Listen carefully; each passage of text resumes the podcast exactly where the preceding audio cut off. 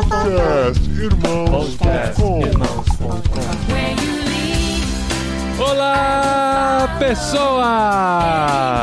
Podcastirmãos.com de número 523 entrando no ar. Eu sou o Paulinho, estou aqui com a Safira, que cresceu junto com a Rory e até hoje trata esses traumas. Olha, vocês viram a intimidade do Paulinho falar o nome da protagonista, né? É, velho, eu fiquei na dúvida se era Rory ou Lorelai, mas acho que como vocês concordaram, acho então, que tá certo. quem conta? Eu conto ou vocês contam, meninas? Lorelai e Lorelai, então você ia acertar de qualquer jeito. Ele, eu acho que ele é não apelido. sabe ainda. Não, é Rory é o nome da filha, não é? As duas são É um Lorelai. apelido pra Lorelai. Tá, as duas são Lorelai, É, sei sim. é, ele ah, sabe. peraí, gente.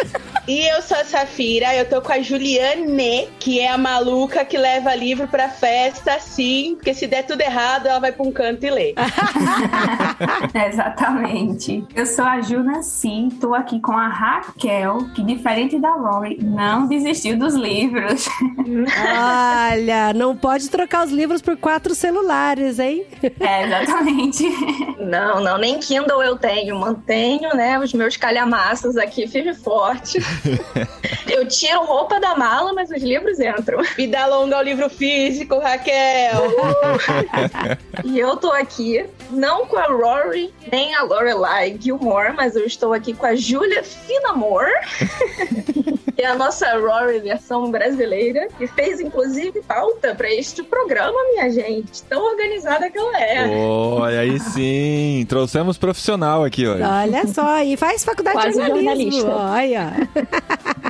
Eu sou a Julia Finamori e eu tô aqui com a Adri, que mora na Stars Hollow da vida real. Gente, aqui é muito Stars Hollow, Adri muito. encontrou a- Direito às o mundo dela. né?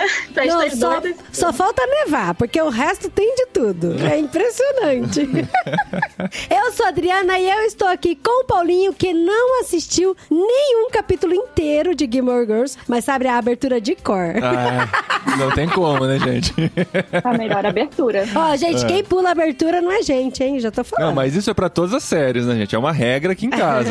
Parece aquela opçãozinha lá embaixo, pular a abertura, mas claro que não, gente. Se ela está lá, é pra Eu grudar na sua que eu mente. pulo. Ah, Sim, não. De Gilmore Girls não Na maratona que eu fiz, eu tive que pular, que senão não dava tempo. Gente, é, quando a gente assiste mais de três episódios, Não dava. É É, muito grande. é. No final eu já tava assistindo em 1,5 de velocidade. Mas aí eu ouvi uma vez e ficou muito boa aquela musiquinha rapidinho, viu? Mas isso porque já é a terceira vez que estava vendo, né? Ela fez esse Exato. trabalho, essa tarefa de reassistir tudo pra participar desse episódio pós-créditos que já está prometido há algum tempo, desde que a Adri também resolveu reassistir. Resolvi, gente. E ela começou a discutir comigo alguns dos temas. Eu falei, tem um caldo pra um episódio aqui. Chame as amigas, né?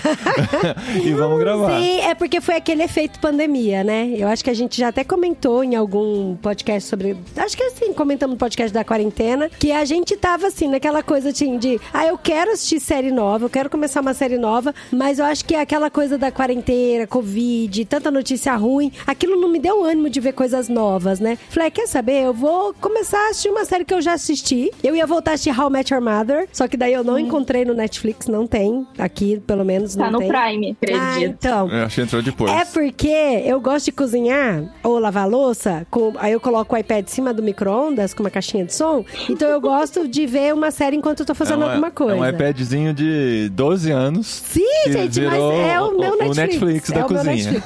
E assim, é perfeito, não trava nem nada, é muito bom. Como ele é antigo, não dá pra instalar aplicativo novo. E aí, como eu tenho Netflix e funciona super bem, eu falei, ah, vou procurar alguma série Netflix. Aí eu comecei e aí fui rever Gilmore Girls. E olha, gente, aqui já, logo nessa introdução que eu já queria falar, que foi muito diferente meu olhar. De ter assistido antigamente, antes, né, quando eu assistia, até acho que era no SBT que passava. Sei lá. À tarde, sei lá, nem lembro. Sim, era no SBT no domingo, depois da EBD. Ah, isso mesmo! Tal Nossa. mãe, tal filha. Tal mãe, tal filha. E eu amava eu amava Gilmore Girls, gostava demais, assim. E agora reassisti com o olhar de mãe, sabe? Antes eu olhava, me colocava no lugar da Rory, hoje eu me coloco no lugar da Lorelai e depois eu quero reassistir no lugar da Emily. Vamos ver. Olha aí. Esta é só a introdução, como você mesmo disse, porque nós estamos aqui para um pós-créditos de Gilmore Girls. E, para vocês que dizem que não é uma série de menininhas, cadê os homens aqui nesse episódio? Cadê? Os meninos assistem, mas tem vergonha de falar que assiste, gente. É isso.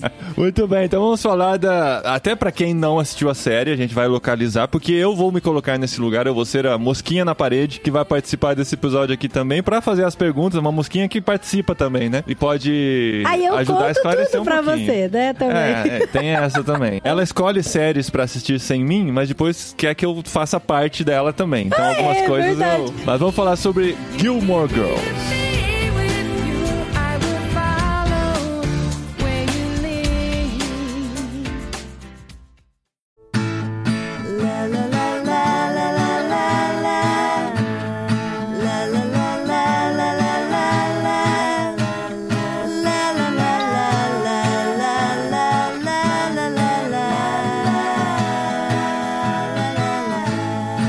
Dizer que esse é o programa pra galera ouvir na velocidade 2 pra dar legitimidade Ah, é? que os Isso. personagens falam. Né? A Adri já Então, me convenceu a Sim, assistir sim. alguns episódios, realmente.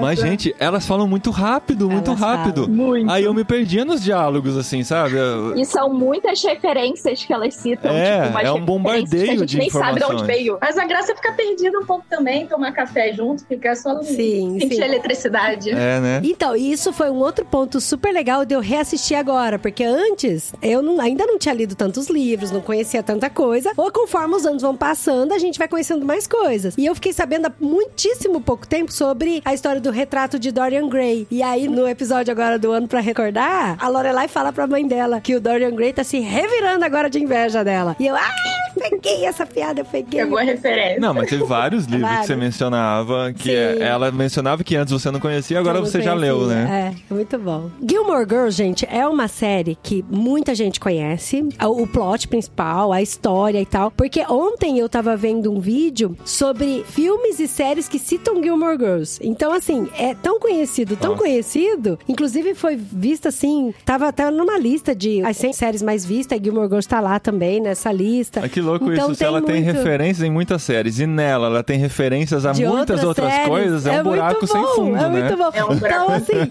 tem muitas séries que falam, ah, que, que você tá fazendo? Igual o Brooklyn Nine-Nine. Eles estavam falando alguma coisa e, não, porque ontem eu passei a noite com a minha esposa vendo Gilmore Girls, sabe assim?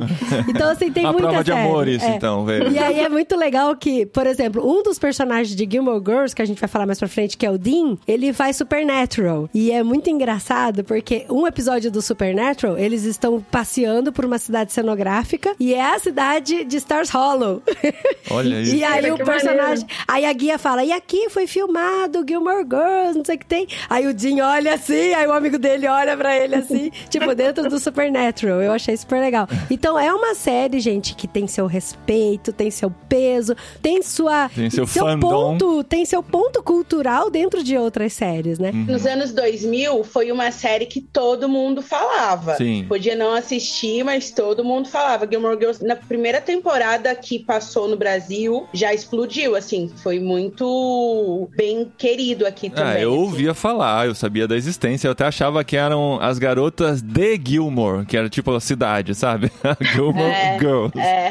Ah, mas o nome Gilmore Girls a gente foi descobrir depois que foi pro Netflix, porque quanto era SBT, era tal mãe, tal Calma, filho. então, filha. É verdade. Calma, então, Gilmore filho. Uma curiosidade é que eles tiveram muito medo de não continuar Gilmore Girls no lançamento, porque o horário que eles é, lançaram era no mesmo de Friends. Então, o Friends Ah. estava ali, então eles, meu Deus, a gente não vai conseguir passar da primeira temporada. E aí, mas assim, eles, elas foram renovadas, graças a Deus, né? Foram sete temporadas de 2000 a 2006, né? 2007. 2006. Não, 2000 conta com a primeira, né? 2006 a última, mas como foi exibido em dois canais diferentes, em outro canal foi até 2007, nos Estados Unidos. E isso também passava no SBT, e o SBT tem aquele negócio de mudar o horário, Ah, é acabar a temporada no meio e tal, você nunca sabe direito onde você tá, né? Quando a gente assistia Gente, TV... eu nu- nunca vi o final de Felicity até hoje por causa disso. Porque o SBT mudou. Tirou, né? Eu nem é. sei o que aconteceu com a pobre da menina. Então era numa época que você acompanhar uma série com histórias era muito mais difícil. Você pegava e pescava o que dava, né? E agora com os streamings fica muito mais fácil de você acompanhar uma série inteira. Até uma coisa curiosa, bem paralelo a isso, a Dri tá assistindo uma novela com os meninos, uma novela das seis. Ah, é. Na tentativa de. A de novela manter- já terminou, não quero spoiler, hein? Porque É. a gente tava de férias e a gente não conseguiu ver. Além da ilusão. Novela da Globo? É, Da a novela Globo. das seis Ah. da Globo, que é de época e bom, tal. A Dri, é, muito pra bom. apresentar. É com a Larissa Manoela. Manter o contato com a cultura, com o idioma e tudo mais. E eu falei pros meninos, ah, eu já assisti muita novela na vida, né? Quando passava na Globo. Mas acho que até hoje eu não posso dizer que eu assisti uma novela completa. Porque você perde episódios quando passa na TV. Ah, Tem um compromisso, não assiste e tal, e perde, pra né? igreja de eles, eles vão sábado, ser os é. primeiros a conseguir assistir uma novela completa antes de mim, porque eu nunca consegui fazer isso, entendeu?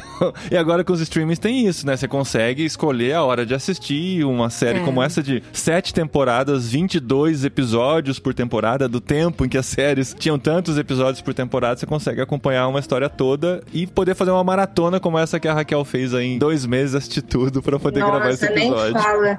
Você me fez lembrar de Avenida Brasil, que eu assisti, assim, a partir de um determinado ponto, também não vi o começo, mas o último episódio foi ao ar na sexta e eu tinha um casamento. Eu quase deixei de ir no casamento pra poder assistir o último episódio. A sorte que era o último, então eles iam reprisar no Repete. sábado, mas eu fiquei assim, no casamento, ninguém podia falar comigo que o casamento não pode vir no Brasil. Mas Gilmore Girls, Vamos, vamos lá. lá. Que, quem que pode contar a história, o plotzinho da história? Eu posso contar? Pode. A gente começa a descobrir quem são as Gilmores quando a gente entra num episódio de que a Rory, que é a filha brilhante da Lorelai, de uma cidade pequena, ela consegue uma bolsa numa escola particular muito bem conceituada, Chilton. E quando a Lorelai descobre que ela precisa pagar, ela vê que o valor era muito acima do que ela precisava, então ela pensa em algumas alternativas, então ela decide recorrer aos pais. E aí a gente descobre a família Gilmore com a Emily e o Richard, e a partir daí a gente começa a conviver com a Lorelai e a Harry nos seus cotidianos. E é uma série bem de cotidiano mesmo. A gente descobre a cidade, a gente descobre as pessoas que estão ali perto delas, a família, os amigos, o trabalho da Lorelai, que ela é gerente de um hotel, né? O Independência, sim. Independência, sim. E a Rory é uma aluna brilhante que chega num colégio de alunos brilhantes e toma um pauzinho ali no começo. Depois ela se destaca. E aí a gente vai ter personagens icônicos como a Paris, como o Luke, como a própria Emily Gilmore. Personagens de personalidades fortes, né? E aí a história vai se desenrolando em torno desse núcleo familiar, de uma mãe e uma filha, que são muito amigas e são mãe e filhas com um relacionamento muito bacana. Numa cidade pequena, então tudo que você imagina que não pode acontecer numa cidade acontece nessa, né? A gente tem um dono de uma cidade. E é tipo doido Springfield, que- né? Tipo Springfield no Tipo Simpsons, Springfield. acontece tudo. E é doido porque, assim, a Lorelai, que é a mãe, ela engravida aos 16 anos. E aí ela sai de Hartford, que é a cidade dos pais. Ela morava na casa dos pais. E vai morar numa cidade pequena. Só Essa que, cidade assim, existe? Não, Na, na vida não. real? Hartford existe. A Hartford sim, Agora, Stars Hollow não. Stars Hollow não, tá. E assim, a Lorelai veio de um núcleo familiar onde não tinha muita comunicação e eles eram muito ricos. Você vê assim, a casa deles é, é, é, assim, é muito luxo. É tudo. Eu lembro quando eu assistia, eu falava: caramba, como esse povo é rico, né? Esse monte de carro, essa casa, essas festas, essas comidas chique e tal. E a Lorelai sai disso com 16 anos, grávida, e ela chega numa cidadezinha pequena chamada Stars Hollow e vai morar no quartinho de empregada trabalhando nessa pousada, na Independência Inn. E aí ela tem a filha dela ali nessa pousada, e aí ela tem. a- Acho que ela Mas você tem só a filha vê- antes, né? você só Não, vê- ela tem a filha você antes. só é, ela fica sabendo um dessa história, com né? os pais. A É. história já começa com a menina adolescente. Sim, a a história começa com a Rory com 16 anos de idade. 16 anos. E aí Na ela idade que a mãe foi mãe. na idade que a mãe foi mãe. E ela indo pedir dinheiro pros pais pra filha poder estudar em Tilton. Só que assim, é interessante a gente saber disso, porque pra ela ir falar com os pais pra pedir dinheiro, é porque assim, era realmente algo muito forte pra ela ter que fazer isso. Porque ela, com 16 anos de idade, ela renunciou tudo isso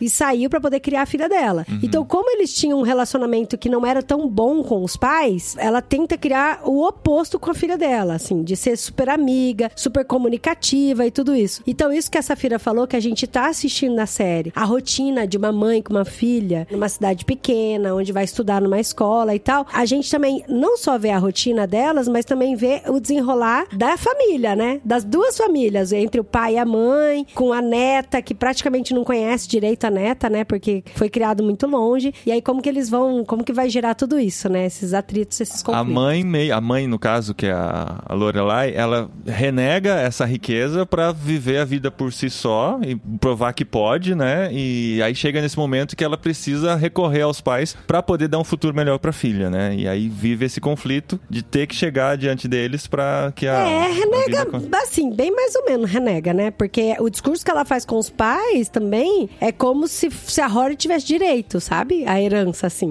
Uma coisa mais ou menos assim. Sim.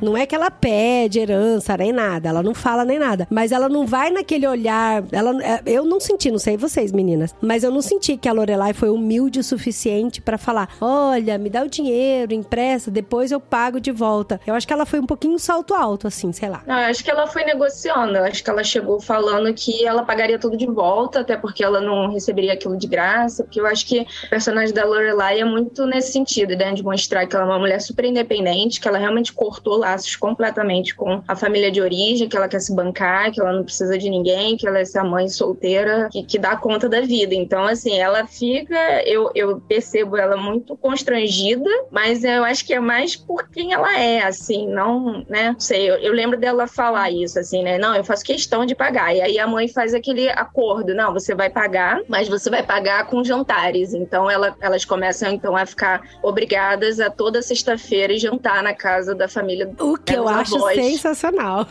Muito legal. Não, é. É muito A bom. Emily é muito estrategista, né, gente? Ela é fantástica nesse Pra poder sentido. ter contato com a família, né? Com a filha e com Porque a neta. ela falou, eu vou pagar, eu quero conhecer a minha neta, né? Então, se toda sexta-feira vocês vão vir jantar aqui comigo. No começo, ela fica até assim, nossa, mãe, mas assim, a vovó é legal, sabe? E a. e- O avô, principalmente, né? O Ela tem uma avô. relação próxima do avô, eles conseguem trocar legal. E muitas vezes ela não entende, não é? De, nossa, por que, que a mamãe quis ficar tão longe, né, do vovô e da vovó? Eles parecem ser tão legais, né? E a Lorelai É. falava. É, mas aí tem episódios pontuais que ela percebe o quanto eles são controladores e não respeitam a Lorelai como ser humano. E aí ela percebe, bom, aqui mora o problema. Porque tem muito episódio que a Emily passa por cima da Lorelai como se a Lorelai ainda tivesse 16 anos, né? E precisasse de que ela mandasse. Ou, às vezes não, né, gente? Todo momento que a Lorelai está com a Emily, a Emily trata a Lorelai como se ela fosse uma incapaz e ela precisa de ser controlada o tempo todo. Lorelai, tome isso. Lorelai, faça não sei o quê. Lorelai, se arruma. Lorelai, não fale desse jeito. Dá uma irritadinha, né? Eu entendi por que ela fugiu pra tão distante. Tu vê também que a relação da Emily e do Richard é bem diferente com a Lorelai do que com a Rory, né? Eles são muito mais gentis, mais abertos com a Rory e com a Lorelai eles são mais distantes. Eu acho que eles ainda têm esse rancor. Eu acho não, né? Na própria série trata isso, eles ainda têm esse rancor da Lorelai não ter é, aceitado os termos deles, as ajudas deles e tudo mais que eles queriam que a Lorelai casasse com o Chris, né? E ela não quis, ela fugiu por causa disso. E eles guardam esse rancor, uma coisa que eles não têm com a Rory, é totalmente diferente. É, o Chris é o pai da Rory, né? Que a gente só tá falando Isso. da linhagem feminina, mas é. O Chris é o, é o rapaz que, né, acaba se engravidando ali também.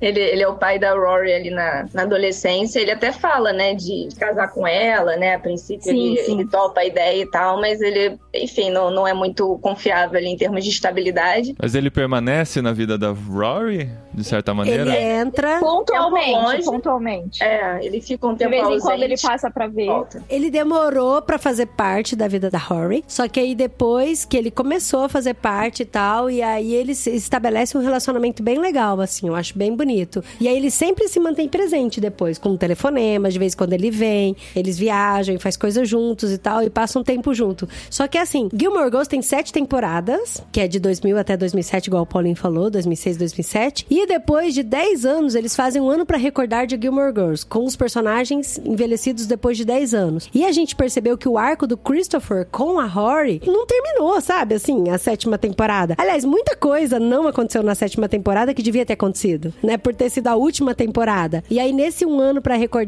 eles vão fechando os arcos que ficaram abertos. E um dos arcos que fecha é o do Christopher. E eu acho muito interessante, porque a gente sempre fica pensando assim, que a Lorelai, ela decidiu criar a Rory sozinha, mas o Christopher não foi consultado. Ela, de certa forma, ela afastou ele desse sentido. E aí a gente fica se perguntando, mas por que, que o Christopher não fez parte, não chegou mais perto? Porque ele chegou depois, né? E aí ele começou a fazer mais parte da vida da, da Rory. E por que que isso não foi antes, né? Eu achei interessante você falar isso agora, que eu, enfim, acabei de terminar, né, as últimas temporadas de novo agora. E aí eu, eu achei uma coisa que não tinha me chamado a atenção antes. É, A gente ainda não comentou, né, tá mais pra frente na série, mas o, o personagem que a, que a Lorelai se envolve depois, que é o Luke, né, ele acaba descobrindo que, que ele tem uma filha e essa filha tem, né, a mãe dela e tudo mais. Ai, o pior, a pior parte da adiantando. série. Mas Não faz é, sentido, a mulher, a mulher e a filha são a cara da Lorelai e da Rory, né? Elas parecem que são um espelho do lado do Luke, né? Representando um pouco as duas ali. E a, e a mulher também faz um pouco isso com a filha em relação ao Luke. Ela não envolve, o Luke fica sem saber que tem uma filha durante 12 anos. E aí depois, quando ele começa a querer se envolver, ela tem uma situação que ela precisa se mudar e ele- ela não quer, ela quer cortar ele de novo da relação com a filha. E aí ele luta, né? Ele corre atrás. Mas por quê? Porque ele já é um homem crescido, né? Tem o próprio negócio, é um cara maduro e tudo mais, vivido. Coisa que o Christopher não era, né? É, na, na juventude, né? Como é que ele ia correr atrás, né? Como é que ele ia participar? Então, achei interessante você comentar isso. E ele fica, assim, um pouco naquela de, tipo... Você sente nele um pouco o que a gente sente na Rory. De, tipo, cara, eu tenho que fazer por onde? Até eu tá, assim, tipo... Eu fazer tudo aquilo que estão esperando de mim, eu não posso me comprometer pra valer, sabe? Até eu virar um cara que realmente tem um negócio estável, ter dinheiro, sei lá o quê. Tudo aquilo, né, tava sendo de expectativa em cima dele, parecia que talvez ele não pudesse participar.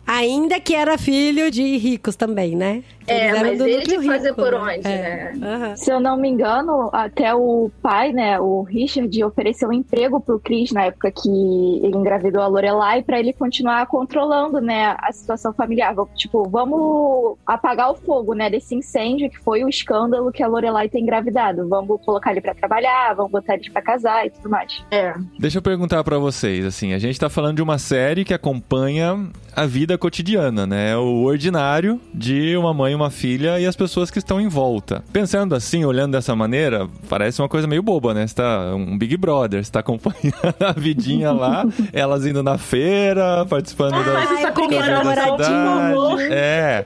O, O que primeiro beijo, o primeiro namoradinho, as escolas. a minha pergunta é, o que faz uma série como essa estar aqui nos pós-créditos? O que, qual o valor dela? O que encanta? O que chama atenção nessa série pra vocês? Que faz vocês quererem falar sobre ela e é algo que vale a pena repercutir? Eu acho que essa questão geracional pra mim. E eu achei muito interessante, assim, você passear por esses, essas gerações, né? É, Tem a avó, tem a mãe, tem a filha ali sendo representada. Independente da época que você vê a série, você pode, de repente, se relacionar, né, com uma das etapas. Eu acho que tem um aspecto muito... É mais fantasioso do que realista, né? Ao meu ver, assim. Quando a gente tenta trazer muito pra realidade, dá vontade de ir pra terapia, sabe? Mas é, o lado fantástico, assim, de uma cidade pequena, onde todo mundo se conhece, mas que, que bem ou mal é, é legal, assim, é divertido, é, é irônico, sabe? Eu acho que isso também é muito gostoso. Enfim, teria várias coisas pra falar, mas eu acho que as meninas vão dizer. Mas pra mim, eu acho que é um pouco. Essas duas coisas acho que são as questões mais fortes. Pra mim, eu acho que tem até uma frase em The Office que eu até pesquisei aqui pra lembrar dela direitinho, que fala que tem muita beleza em coisas comuns, né? Coisas ordinárias. O fato de ser uma série que mostra cotidiano, coisas comuns, isso é bem a beleza, né? Porque às vezes a gente esquece de ver as coisas boas da vida, esquece de prestar atenção nas coisas pequenas, assim. E a série mostra as coisas pequenas, tipo sair pra trabalhar todo dia, parar, tomar café da manhã, e mostra como que isso pode ser legal legal, cara. Isso pode ser gerar relacionamentos, assim, conflitos, resolução. Assim, é bem legal acompanhar a vida comum, tanto das personagens principais como dos personagens secundários e tal. Isso me pega bastante. O que eu gosto demais também é que é muito inteligente. O roteiro é muito bem escrito. Pra mim é muito inteligente. As piadas são inteligentes, apesar delas falarem muito rápido muitas vezes, mas as conexões que elas fazem com livros e referências de filmes e séries, e tudo está dentro do diálogo da vida louca que elas levam, assim, que apesar de ser mais normal, de ser bem natural, assim, o relacionamento mãe e filha, mas elas têm uns diálogos muito, muito nada a ver, sabe? Assim, E os relacionamentos, né, que eles têm entre si, tanto da familiar como de amigos, né? E inclusive essa questão da, até do, das quebras do relacionamento, né? Quando acontece alguma coisa que isso é, faz com que elas fiquem, né, uma com raiva da outra ou algo do tipo. Eu tenho uma frase que a produtora, a Amy, né, ela fala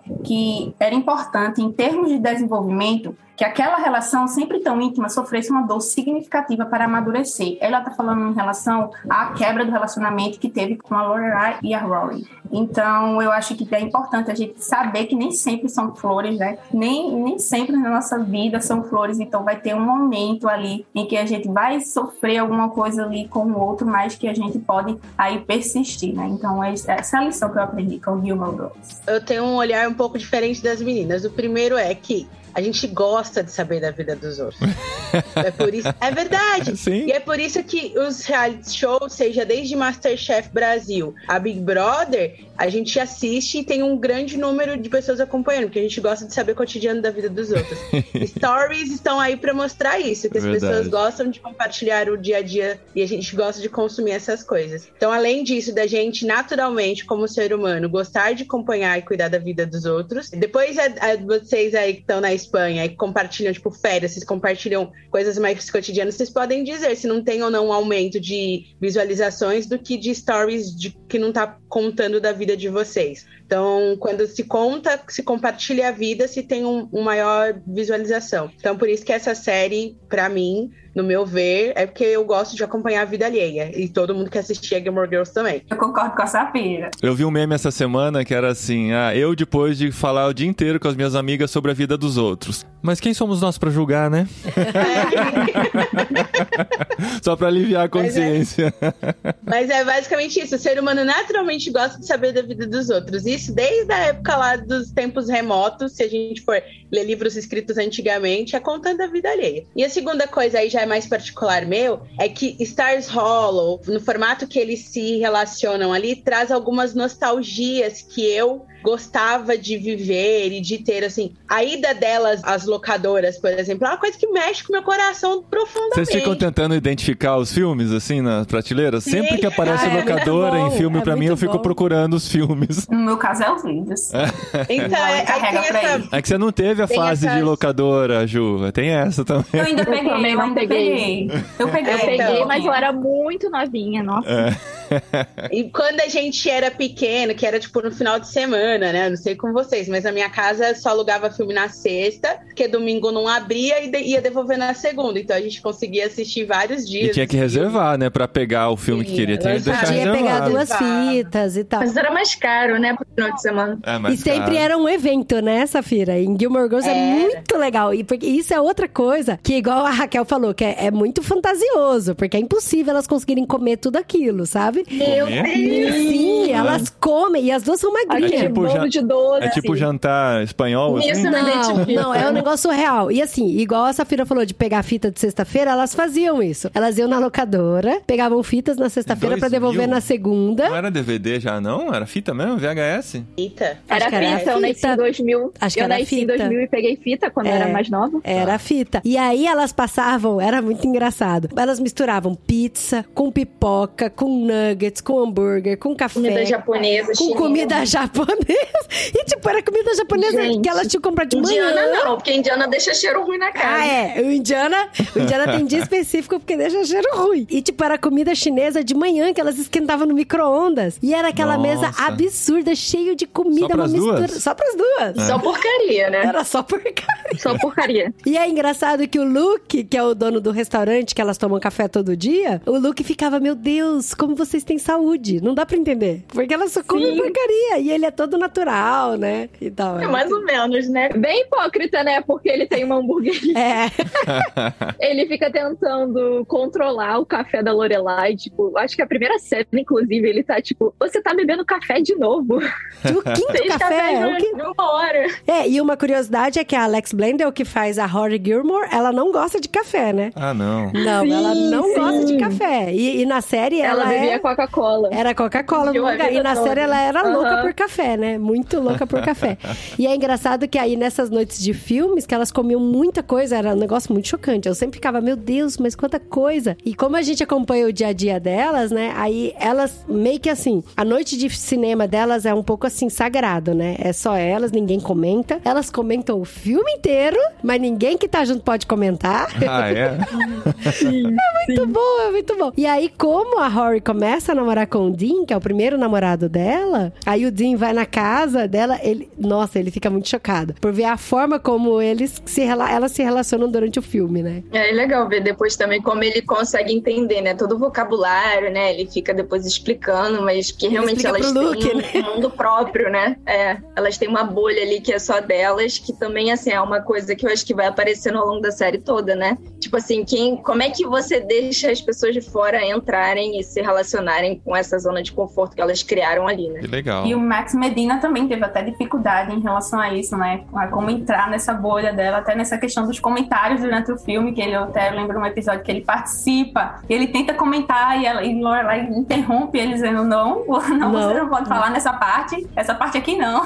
Mas aí ele fala, mas vocês comentam o tempo todo. Não, mas a gente comenta, mas tem a hora certa de comentar. E quem é o Max? É, o Max era o professor da Rory na escola, e aí ele começa a namorar, né, a Lorelai, e ficam inclusive noivos. É na Só que aí a, temporada. a Lorelai tem um surto e acaba terminando o relacionamento de um jeito muito esquisito. Isso né? foi esquisito. Já que é terapia, vamos falar dessa insegurança da Lorelai? Gente. Vamos entrar lá, Bruno. É isso que a gente Interessa. quer. É pra isso que a gente tá aqui, gente. Porque é o seguinte, essa insegurança da Lorelai, vou abrir meu coração aqui em rede nacional, mas eu me identifico com algumas coisas. Porque, assim, ela tem uma insegurança muito específica dela, porque ela é mãe, ela usa a Rory como um ponto de insegurança ali, tipo, ah, ela vai se apegar. Tanto que, assim, Paulinho, você que não assistiu e a nossa mosquinha, ela começa a se relacionar com esse professor da Rory por insistência dele. E aí ela gostava dele, mas ela falava não, porque é o mundo da Rory e tal. E aí eles começam a se relacionar, e aí ela percebe que em um dado momento a Rory está apegada ao fato desse professor ser namorado da mãe, e aí ela termina com ele usando essa desculpa. Depois eles voltam, e aí mais pra frente, uma semana, na semana do casamento, ela desiste do casamento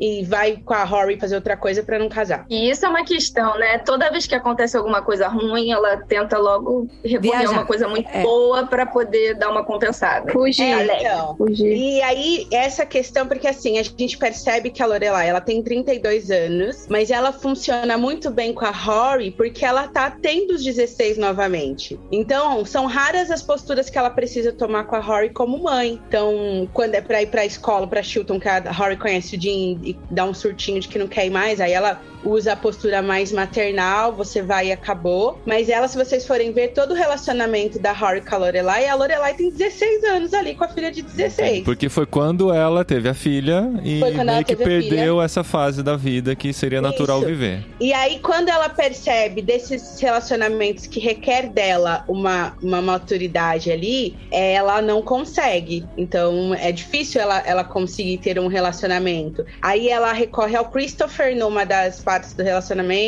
Mas essa insegurança dela tem muito a ver com o formato no qual ela foi ali criada, né? Então, existe também uma expectativa muito grande dela de como ela será como esposa. Então eu tenho essa percepção assim da Lorelai, porque quando ela percebe que ela vai ter que ser esposa, ela vai precisar de uma maturidade que talvez ela não esteja disposta e nem pronta a ter. O despertador dela é de ursinho. Tem um episódio que a Emily vai andar com a Rory em Stars Hollow e aí ela fala: "Ai, vó, pega um tênis da minha mãe". Ela fala: "Não quero nada que brilhe, nada que cante, nada que tenha bichinho, nada que que, que dance". Que é tudo a Porque a mãe. Lorelai A Lorelai é assim. É. que a Lorelai tem 32 anos e ela enfeita o martelo da Rory com pluma Corina. rosa. Então ela é uma uma mulher que tem 16 anos É criando bom. uma filha de 16 anos. Então, essa insegurança dela é porque talvez ela não tenha crescido. Ela tem uma postura de adulta, mas ela não é, na verdade, né? E como ela também tá parada nesses 16 anos, não só com relação à maturidade, mas também relacionamento. Porque ela sempre volta pro Christopher. O Christopher, que é o pai da Rory. Sim, Foi o primeiro namorado sério dela. E o Christopher, gente, assim, é, a gente tem que honrar aqui também que ele, ele é interessante, ele é bonito, ele é companheiro, ele é amigo, ele é atrativo. Então, todas as Depois vezes ele que fica até rico, né? depois ele fica até rico, é verdade. Então, assim, ele, ele tem uma moto super legal, ele é divertido, ele saca as piadas da Lorelai e tal. Então, assim, toda vez que ela tá com ele, parece que ela volta, ela tem um porto seguro, sabe? E Ela tem um torciam? equilíbrio. Vocês É. torciam por eles, é isso? Não, eu nunca torci que a Lorelai ficasse com o Christopher justamente por causa disso, porque é a representação da juventude. Eu acho que ela tinha que encerrar de vez o ciclo dela com o Christopher pra poder crescer, amadurecer e ter um relacionamento de verdade, sabe? Como mulher. E eu acho também que essa postura da Lorelai, como ela age, como a Safira estava falando, é porque ela quer muito ser o contrário do que a Emily foi pra ela. É muito psicológico disso, que ela quer ser, tipo, a mãe legal, a mãe que ela não teve, a mãe que ela, em algum lugar da cabeça dela, que ela gostaria de ter, sabe? E eu acho que isso explica muito da forma com que ela age com a Rory, que acaba, às vezes, passando dos limites, porque ela não sabe como ser mãe de vez em quando, porque ela acaba sendo só amiga. E às vezes ela tem algumas atitudes imaturas que até a Rory passa como se fosse ela responsável pela Lorelai, em vez da Lorelai ser responsável por ela. Só nas últimas temporadas é que a Lorelai começa a se questionar sobre isso. Ela não tá sendo Exato. só do contra. Porque a gente chega uma hora, assim, eu não sei se é ali na quarta, quinta temporada, que eu já tô de saco cheio também de ouvir a Lorelai toda hora reclamando da mãe. Que a mãe é isso, que a mãe é aquilo, que a mãe é aquilo, não sei o quê, sabe? Ela, ela passa a vida inteira fazendo as escolhas só pra contrapor, assim, né? Você, ela não sabe exatamente o que, que ela quer. E a Rory reproduz um pouco isso também, mas no sentido de falar assim, ah, eu vou fazer também pra trazer um pouco de paz, um pouco de harmonia, né? Eu vou agradar. E aí ela também fica numa de não saber muito o que ela quer, porque ela quer agradar, no final das contas, né? E a Lorelai, ela acaba sendo controladora também, de alguma forma, porque ela tem muitas expectativas pra Rory, tanto o Harvard, tanto a expectativa dela com o relacionamento com o Dean, porque a Lorelai ela gostava muito do Dean, ela tinha muita expectativa nele. E aí a Rory acaba fazendo umas coisas que ela não quer pra agradar a Lorelai. Em alguns momentos ela acaba fazendo coisas pra agradar a Emily, mas pro final, e acaba sendo essa dependência emocional que mesmo a Lorelai tentando ser diferente, em algum ponto ela é parecida com a mãe dela. É, isso é uma coisa que a Adri comentou comigo, né? Aham. Que muitos dos erros que a mãe cometeu você vê se repetindo nos filhos. Isso a gente vê na vida real muitas vezes, Muito, né? Como muito. essa influência é forte e, e faz isso acontecer. Inclusive tem a ver com. Acho que vocês comentaram, não sei se foi antes da gravação ou já tava gravando, que no começo a Rory estabeleceu padrões muito altos, né? Que depois até foi bom ver que ela não atingiu todos eles pra ver que ela era mais humana do que fantasia, É né? um alívio geracional o fato da Rory chegar na vida adulta igual todo mundo que era criança junto com ela. Eu tinha 9 para 10 anos quando essa menina apareceu, ela tinha 16. E aí a gente crescia assim, a Rory era uma um ícone. 16, lendo David Platt, lendo Macbeth, É, de então, William e Shakespeare. eu achando que eu era um gênio, porque aos 13 eu li Machado de Assis e me entendendo tudo. Você é um gênio, Safira. Era- e aí é uma coisa que eu também fico pensando nisso que a gente comentou agora, de que a Rory ela tinha um potencial de ser uma grande, porque ela decide que ela vai ser jornalista ali no meio do, do ensino E médio. vai fazer Harvard, né? Que é uma Não. das. É, Não. ela, ela fazia- decide que ela vai fazer Harvard, É, mas mas chega na hora do vamos Harvard. ver, ela vai pra faculdade do avô, Tá. é, Yale. que é Yale, Yale, né? é. E, mas aí, assim, ela tem um potencial gigantesco pra ser uma grande jornalista, ser um- uma grande adulta. Só que quando ela toma a rédea dela, assim, da vida dela, e aí ela não precisa mais agradar ninguém, que aí a gente vai encontrá-la no ano pra recordar, ela não é ninguém, assim, ela é uma frustrada, Ela é completamente desempregada. É. E você comemorou isso, Safira, é isso? Eu comemorei demorei, porque quando apareceu de novo, abrindo meu coração, eu estava com 25 anos, eu estava tentando me formar, eu estava solteira, eu estava fazendo estágio, eu tinha 25 anos, eu fazia estágio em escola. Eu tava me achando uma frustrada, uma Uhum. coitada. Aí chegou a Rory, ela nem emprego tinha. Falei, ah, não, então demorou. Tá, ela se formou na melhor faculdade lá, ela era destaque, eu era boa aluna, mas eu não era uma destaque na faculdade. Aí chega ela no ano pra recordar. A menina tá desempregada, tentando um emprego. Mora, não tem nem casa, ela morava na mãe, na avó, na amiga, num cara lá em- no Logan, lá na Inglaterra. Ela não tinha nada fixo. Era amante, não tinha nem namorada, Era né? Eu nem amante era, graças a Deus. Trocou Então, os livros pelos celulares. é, ela tava pior que eu. E aí eu falei, bom, sempre fui mediana, sempre fui mediana. Então tá bom. Ela que era um gênio. Ó, a gente deu muito spoiler aí, mas ó, gente, é isso. A série Não, de é. 2000 tem É que dar tudo spoiler. Não tem, mesmo. não tem como falar de Gilmore Girls não dar spoiler. Ah, isso é importante para o que a gente tá discutindo aqui, né? Sim. Aí, mas só pra dar uma linha pra quem, pro Paulinho, por exemplo, a gente vai acompanhar a Rory se desenvolvendo como uma adolescente num colégio rico. E aí, ela não se deslumbra necessariamente pelo mundo dos avós, mas eu acho que pelo o que a Ju falou, assim, dela querer agradar, ela acaba topando e aceitando algumas coisas dos avós. E aí ela se forma nesse colégio. É muito bonita essa cerimônia, porque Ai, é tanto lindo. pros pais, a Lorelai e o Chris, e pros avós, é, é muito legal ver a Rory se formando. E os avós têm uma projeção na Rory da Lorelai. E a Lorelai tem uma projeção na Rory dela mesma, né? E aí ela se forma e aí então ela decide. E a gente passa até esse momento, esses três anos de ensino médio dela, esperando que ela vá pra Harvard. E aí ela chega nos 45 do segundo tempo, aprovada em Harvard, ela decide que ela vai pra Yale. Então a gente acompanha então a Rory indo pra Yale e a gente vai ter a primeira síndrome do ninho vazio da Lorelai Hum. que a Rory sai de casa e aí elas começam a se descobrir como indivíduos, uma sem a outra. E é difícil pra Rory também, né? Síndrome vazia É. pra Rory também. é. É, mas também com meia hora de distância de carro só, né? Vamos Meia hora? É. É porque eu era muito mais próximo. Eu acho que isso Ah. pesou na lista de prós e contras dela, né? Que eu adorava fazer. É. E aí a gente precisa falar de uma personagem que ela acompanha a Rory no ensino médio, que, que ela é uma pedra no sapato, mas ela é engraçadíssima. É a ditadora da. Sensacional, gente. É a É uma, é uma mini ditadora. A Paris Geller. Ela sobreviveria muito bem na Coreia do Norte. É? Ela é uma personagem, a, a Paris, que você fala, cara, não é possível que exista alguém assim. Mas aí você vê a Emily, né? Então ela é a, a versão jovem da Emily. cara, não. É sim, é, o Não, mesmo, é o mesmo não é, nível de não, controladora e ditadora, Não, gente. Gente, não, é a assim. Paris passa em mil Quem é a. Emily, gente? Vamos lá, mesmo. É a, É a avó, mãe da é a mãe Lorelai. da Lorelai. Tá, é. eu não decorei os nomes ainda. Vamos É. lá. Mas a, a Paris tem um episódio, eu não sei se vocês vão lembrar, mas tem um personagem que ele vai fazer a peça de Shakespeare com elas e a Paris espanta esse menino, É ele muda de escola. Sim, ele sai da escola. É, Nossa. aí ele volta pra lá, pra escola, pra um debate e passa mal porque ele enfrenta a Paris. E depois o psiquiatra dele decide que ele precisa voltar pra escola pra enfrentar os erros lá. E eu acho que esse é o episódio mais engraçado da Paris, É porque a Paris bom. ela é sempre muito dura, muito grossa. E nesse, além de dura e grossa, ela tá muito sarcástica. Porque ele chega falando que o rabino dele também tinha pensado que era a boa ideia dele voltar. E aí eles estão lá no, num grupo de. Ele tem muito medo lá. dela, é muito bom. É, e aí ele, ele fala algumas coisas, assim, ele quase não fala porque ele tem pavor da Paris, né? E aí ele fala alguma coisa, a Paris fala: me dá o nome desse seu rabino que eu vou atrás dele. eu preciso ir atrás dele pra descobrir o que ele tinha na cabeça pra mandar você voltar.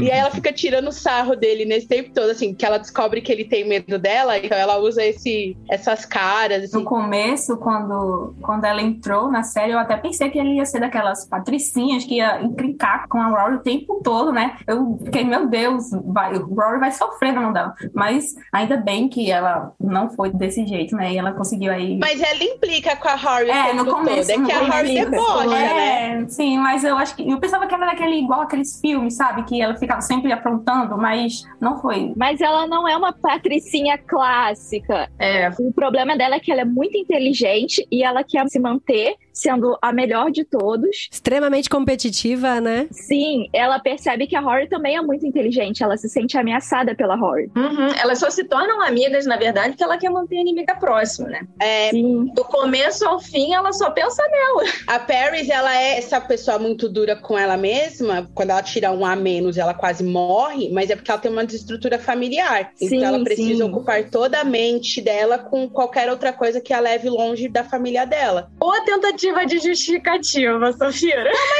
É, mas ela, se você for toda vez que fala dos pais dela. Se defender a Paris, tem que defender o Jess também. Ah, não, aí, aí tudo tem limite. Mas, gente, ó, eu acho o seguinte: a Paris ela aparece em Tilton, que é esse colégio, né? Que a, a Horror foi estudar com o patrocínio dos avós. E pra mim, a Paris, ela tem um planejamento dela gigante, que ela quer ir pra Harvard também. Então ela segue toda a linha de planejamento dela e ela é um trator, ela sai atropelando todo mundo. E todo mundo tem medo dela, até o diretor tem medo dela. Porque ela é um trator. Ela é um personagem bem fantasioso, mas ela é um trator. Ela é muito engraçada porque ela é muito sarcástica. Eu não vi, gente, em tempo todo, tanto durante as sete temporadas, porque aí a Paris, no começo você pensa que é um personagem que vai e volta, mas aí você vê não, que ela fica, porque depois, assim, dando spoiler, ela também vai pra Yale e ela também vai dividir quarto com a Horror depois, mais pra frente. E a parte mais legal de Yale é ela morando com a Rory. É muito Ela bom! é completamente É muito, é muito Aquele bom. coach de vida dela, tipo, não, o cantinho do agora do. Como é que é? Do macarrão, do artesanato.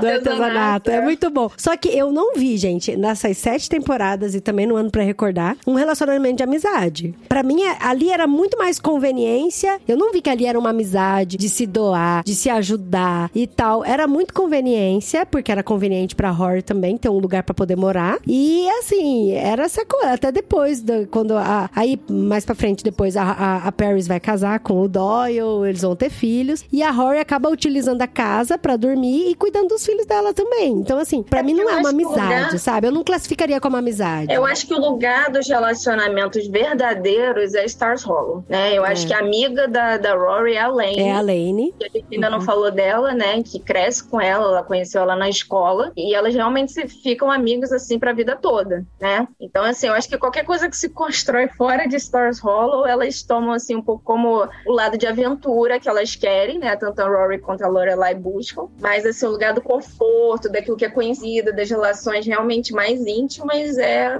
na cidadezinha. Cara, mas eu acho que assim, a Paris, falando da Paris, assim, eu acho que ela foi amiga da Rory, pelo menos do lado dela, porque do jeito dela, a Rory foi a única pessoa que ela tinha mais próxima e É que ela dela. tinha como É, mas bem do jeito dela mesmo. do jeito dela, porque ela tem aquele jeitão, só que, tipo, parece que ela é uma pessoa que ela não consegue se abrir. E, de certa forma, ela conseguia se abrir pra Rory em alguns momentos. Eu acho que quando ela vai atrás da Rory, falando que ela não, não consegue namorar, que a genética dela não permite, ela acaba contando coisas que ela não se abria nem pra aquelas amigas dela que ela tinha lá na escola, aquelas meninas que ficavam seguindo ela, até esqueci o nome das duas. Quando ela foi ter o encontro com o Tristan, né? Isso. Aí eu acho que, assim, do jeito dela foi a amizade que a Paris teve, pelo menos. Ela não tinha uma inteligência é, relacional, né? Ela até assume isso. Ela fala assim, cara, eu não sei me relacionar com pessoas. Tanto que quando ela tá lá no jornal, que ela se torna editora, ela acaba com o negócio, né? Ela torna realmente um ambiente, assim, um ambiente de guerra, Ela cria um bunker pra ela, né?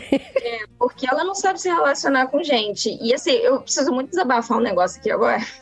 que eu assisti um vídeo falando sobre a série e relacionando os personagens à geração Millennials. Quando eu assisti o vídeo, eu falei, caramba, é tudo verdade, não sei o quê. Mas aí depois de terminar de assistir a série, eu falei assim, cara, que injusto. Eles colocaram a Paris, assim, como o sinônimo, sabe, da inteligência, da capacidade, da pessoa que realmente merecia conquistar tudo na vida, enquanto a Rory era mimada, que não sabia dizer não e, ah, era esforçadinha, mas que não deu o suficiente pra vida, que não tinha couro, né, pra enfrentar o mundo, assim. E eu achei isso tão injusto, né, depois que eu terminei a série, porque eu falei assim, gente, mas a, a Paris era isso, ela não tratou, ela, pra ela independia, sabe, quem tava na frente dela, contanto que ela conseguisse realizar aquilo que ela tinha planejado, aquilo que era o melhor pra ela, sabe, fazer acontecer. E eu acho que isso é muito estimulado, né, na nossa nossa sociedade, assim, de uma maneira geral, né? Na, principalmente na sociedade ocidental. Essa coisa de você conquistar, o que você conquista, se você corre atrás e tal, tudo que a Paris fazia, do trabalho voluntário aos estudos, né? As relações, gente, agora na última temporada, que ela tá com o pessoal que passou pra medicina lá em Harvard também, que ela tá na sala com eles, aí ela tá. Aí você pensa assim, pô, ela evoluiu, né, nesse sentido, tá? Ele confraternizando com as pessoas. E aí ela chega e explica pra Rory que não, que ela tá ali só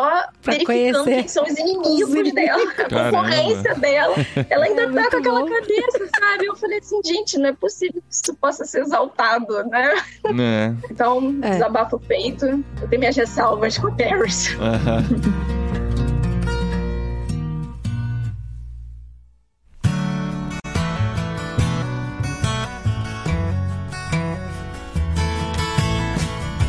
Queria até falar assim, com relação ao próprio ciclo da Rory, quando ela chegou em Tilton, foi assim, esse primeiro confronto dela com a Paris e o- até o relacionamento ali, o Tristan que ficava em cima dela. O Tristan era o menininho bonitinho da escola que ficava todo mundo em cima dele e tal, e aí ficava aquela frescurinha ali. Só que quando ela foi pra Yale, é quando realmente ela tem os seus verdadeiros conflitos e os seus verdadeiros confrontos. E aí você percebe que a Rory tá muito perdida, que ela realmente não sabe lidar com os conflitos, ela não sabe lidar direito com quem é ela. E aí, gente, eu falo pra vocês, a primeira vez que eu vi a temporada, eu vi me vendo como a Rory. E a segunda eu me vi como a Lorelai. E eu não quis culpar a Lorelai, porque o primeiro impulso que a gente tem, vendo tudo que acontece com a Rory, é a gente culpar a Lorelai por ser mãe. Porque o que acontece? A Rory cresceu ouvindo que ela era super inteligente, que ela era sensacional, que ela era capaz de tudo, que ela alcançava tudo, que tudo que ela quisesse ela podia ter. Porque eu, Lorelai, consegui dar tudo pra você e você que é muito melhor que eu, muito mais inteligente que eu, muito mais preparada que eu, você vai ter tudo que você quer. E aí, conforme ela foi, porque em Tilton, já na primeira semana ela viu que ela tirou umas notas baixas. Então ela já tomou um primeiro susto. Opa, peraí, eu sou eu, eu não sou sensacional assim, então, né?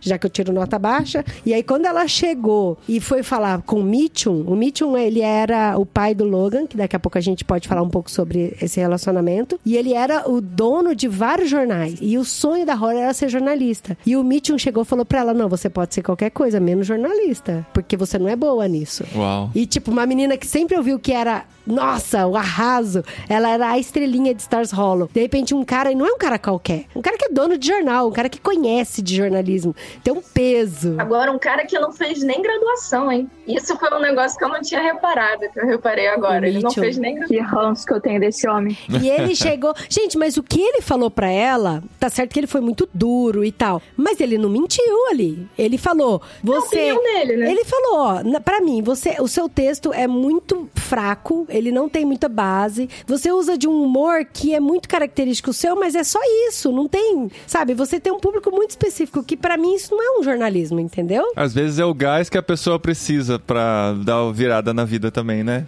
É, mas no tem- caso- Mas aí a gente vê 10 anos depois que o Mewtwo estava certo. Porque a Ou Lorelai- ela deixou-se. É isso, Safira, Não, é isso. Ó, eu, eu tô falando bem de fora da, da situação. Ou ela deixou-se afetar pelo diagnóstico. Ela deixou se afetar por um tempo e aí a família dela ficou. Porque assim, foi a primeira vez que ela ouviu uma rejeição. E aí as pessoas comuns como eu, né? Sempre fui mediana, sempre ouvi isso aí.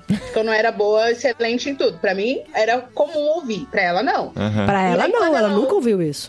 É, quando ela ouve isso pela primeira vez já na vida adulta, porque ela ouve isso lá quando ela entra em Tilton, ela ouve do diretor falando: ah, você podia ser excelente lá na escola pública que você veio. Aqui você vai ser só mais uma. Quando ela adulta, ela percebe que ela realmente não é a grande estrela que ela foi criada achando que era, ela não quer mais ir pra faculdade, e aí ela não perde o propósito de vida, bem garota mimada, e vamos combinar que nessa temporada ela tá bem Nossa, mimadinha. Muito. Bem mimadinha. A Rory, depois da quarta temporada, E aí ela. É porque é a primeira vez que ela é confrontada fora des- dessa bolha de ela é espetacular, ela é Uhum. incrível. É o choque de realidade, né? É, aí ela passa um tempo quase virando. Ela só não vira atendente do McDonald's porque ela tem a voz rica, porque ela quase virou uma atendente do McDonald's nessa fase da vida dela. Aí ela vai, volta pra faculdade, é brilhante, nananã. Mas quando ela se forma e volta à vida dela 10 anos depois de formada, a gente vê que não é tudo isso, né, minha gente? Porque ela só escreveu um texto pro New York Times e não consegue emprego em lugar nenhum. Então ela não é brilhante. E nem em sites, né? Tinha uma revista eletrônica que eles falam, que era um site de notícias. Nem nisso ela não conseguiu um emprego Não, nisso. mas ela trabalhou para um jornal online, é que também foi assim, por conhecido do Logan na festa. A série vai trabalhando o tempo inteiro sobre essa coisa de quem indica, né? Quem indica que faz Quem você indica. entrar. Isso é o mundo real também, né? Uhum. Mas assim, ela trabalhou para esse jornal online. Ela foi editora, né, do jornal de Yale. Ela trabalhou no jornal da escola, né? Quer dizer, onde ela entrava, me parecia que ela conseguia os melhores cargos, né? Mas o lance dela é que ela era uma acadêmica. Eu acho que o que ela errou ali foi que ela não seguiu como a Paris, né, para a vida acadêmica. Ela tentou sair dessa rota muito cedo. E, na verdade, ela tinha uma formação em letras, né? Eu tava vendo agora que ela tava fazendo inglês e aí ela faria uma especialização, né? Porque eu acho que nos Estados Unidos é assim, né? Você faz uma geral e depois você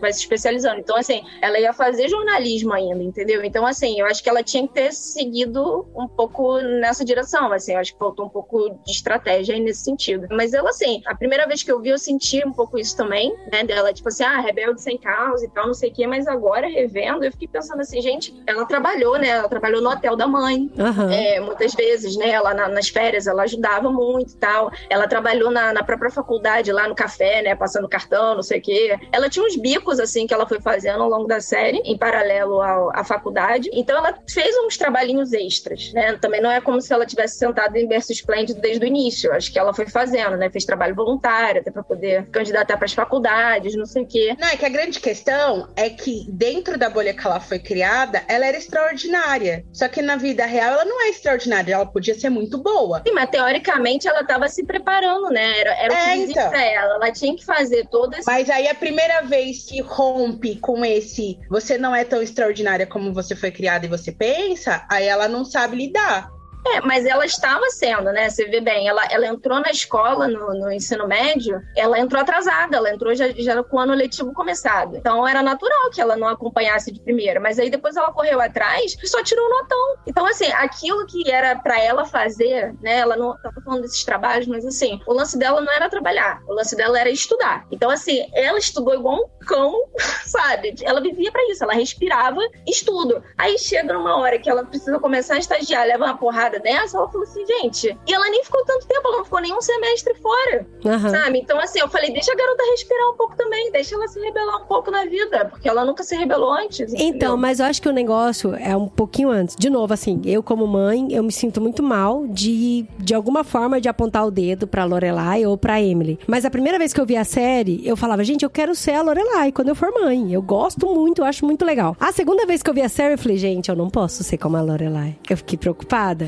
Porque o que acontece? A Rory, ela era extraordinária na bolha dela, sim. Mas ela cometeu vários pequenos deslizes onde a mãe passava pano porque ela era extraordinária, entendeu? Sim, então, sim. por exemplo, ela tinha poucos amigos, porque ela intencionalmente não queria se relacionar com as pessoas. Ela era muito amiga da Lane, mas porque a Lane tinha uma paciência do cão pra ouvir ela. E ela muitas vezes não ouvia a Lane. Ela não ouvia as histórias da Lane, ela só queria falar dela. Com o Dean, a mesma coisa. Ela começou a namorar com o Dean, mas assim, o Dean super dava maior força pra ela e tal. Ela escutava muito pouco o Dean. Mas eles Gente, não tinham nada a ver, né? é- Ele ela não gostava de nada que ela gostava dele. Então, e ela traiu o Dean com o Jazz. Ela deixou se envolver com o Jazz namorando com o Dean. Ela traiu todo mundo com o Jazz. E a mãe, e pra mãe, tipo, a Lorelai chamou a atenção dela, conversou, mas não foi aquele confronto moral. Foi mais um confronto de amiga com amiga, sabe? Ó, não achei legal que você fez isso, tá? Você tava namorando ainda,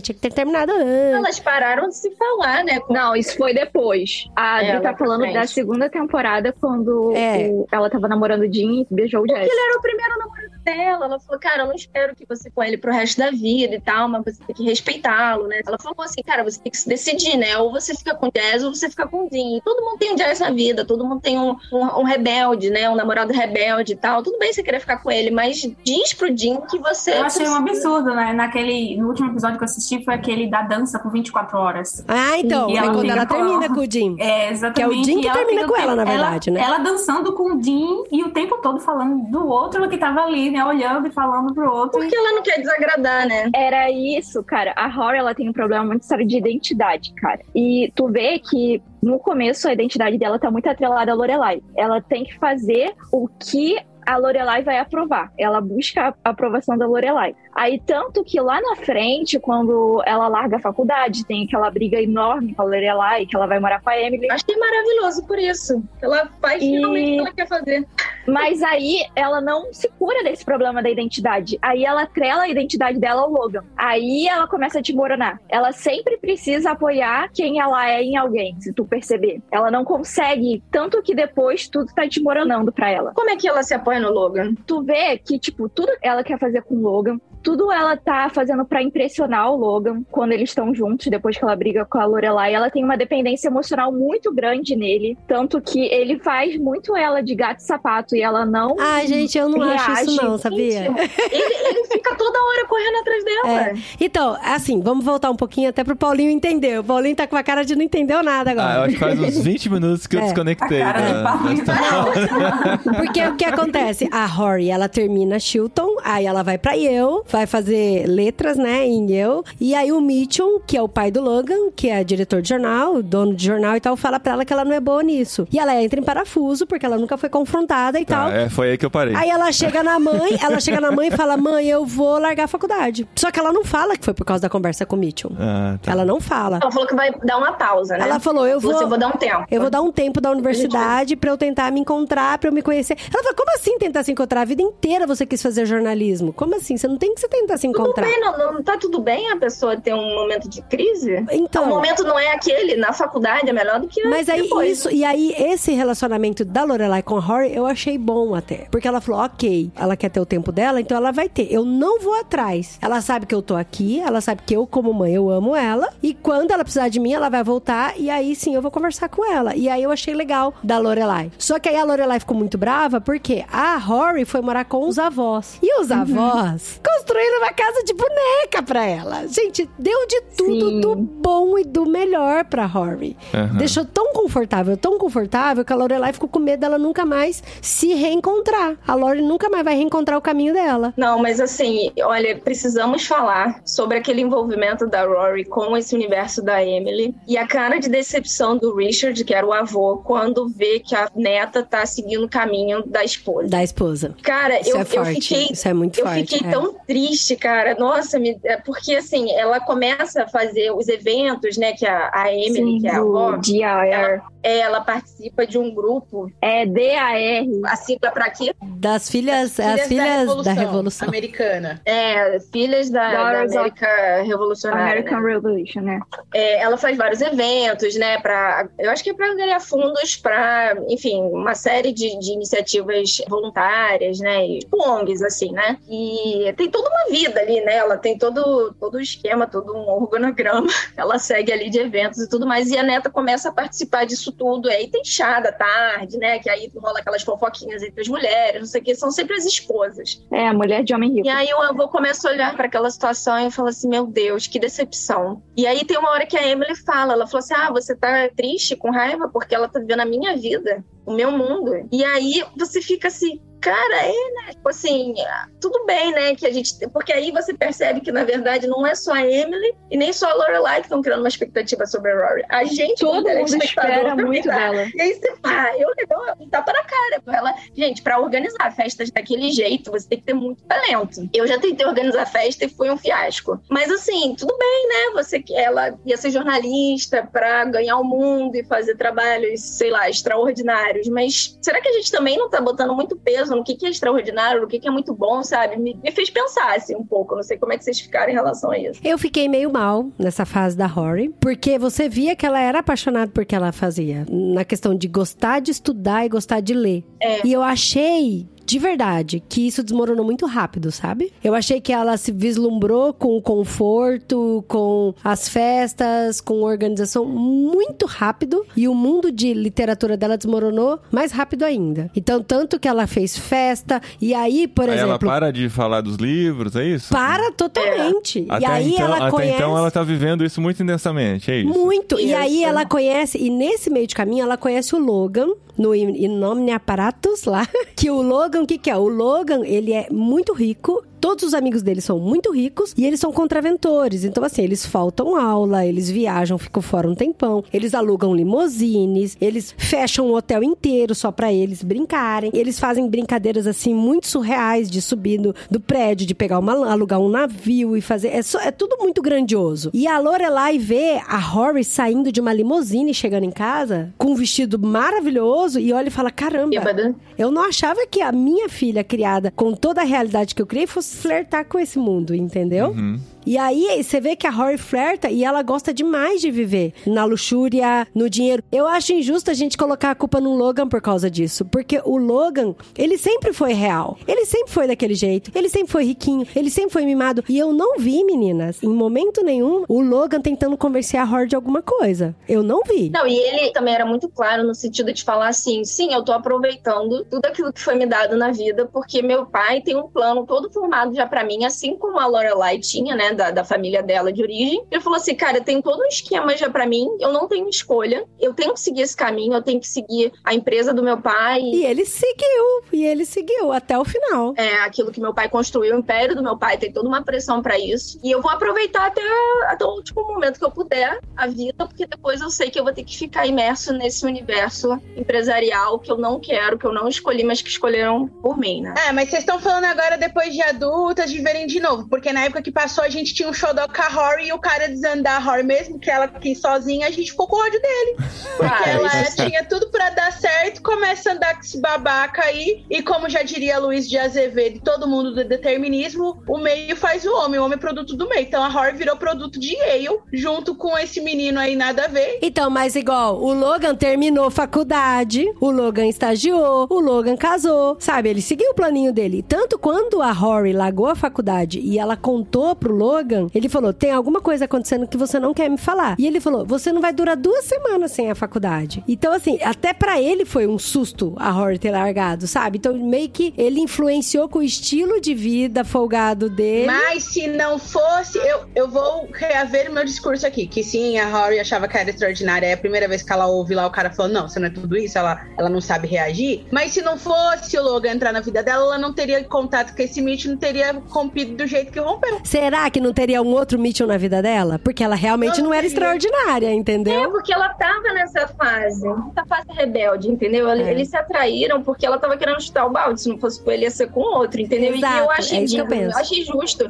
Eu acho que isso- a gente fica falando, né, que a Rory era toda certinha, mas aí quando ela chuta os baldes da vida, a gente, tipo, cai em cima dela, né? É, então, assim, eu acho que a gente tem que errar mesmo, erra na vida e depois se conserta. Ela retomou o caminho. Sim, mas o que eu não acho justo é a gente colocar culpa no Logan só. Porque, por exemplo, não, é. isso que a a Safira falou. Quando eu assisti quando eu era mais jovem, eu fiquei com raiva do Logan, sim, porque ela tinha um plano todo bonitinho, desenhadinho. E depois que ela se envolveu com o Logan, ela ficou apaixonada pela riqueza e quis largar dos livros e quis largar da vida dela toda. Mas agora, reassistindo, o Logan, quando ele cai a ficha de que ela tá deixando de ser aquela menina por qual ele se interessou, ela tá virando uma menininha mais fútilzinha, só quer saber de festa, quer dormir até mais tarde, não quer saber de estudar e, e livros nem mais. Ele tenta chamar ela pra realidade e aí ele tenta colocar um prumo. Tanto que, quando ela se forma em Yale, o que que ele faz? Ele pede ela em casamento. Então ele quer formalizar essa relação, entendeu? Ele tentou enfrentar a família dele por causa dela e quem que chuta tudo pro alto? É ela. Eu também achei, eu também, agora eu entendi, né? Porque eu, eu vi até essa parte que ele pede ela em casamento. E, cara, ela sempre foi a garota do pró e contra. Ela precisa planejar tudo antes, ela tem que fazer listinha, ela tem que pensar 30 mil vezes antes de fazer qualquer coisa, sabe? Assim como o Luke, né? Ele não pode ser pressionado, ele não tem o ritmo dele, tem um jeito dele de fazer as coisas. Aí o moleque me vem na frente de todo mundo, surpresa, e pede ela em casamento. Ela com 22 anos, ela fala, mano, não é a hora, entendeu? Não é o momento pra Não isso. casou, mas não largou o osso também, né? A gente viu. É, aí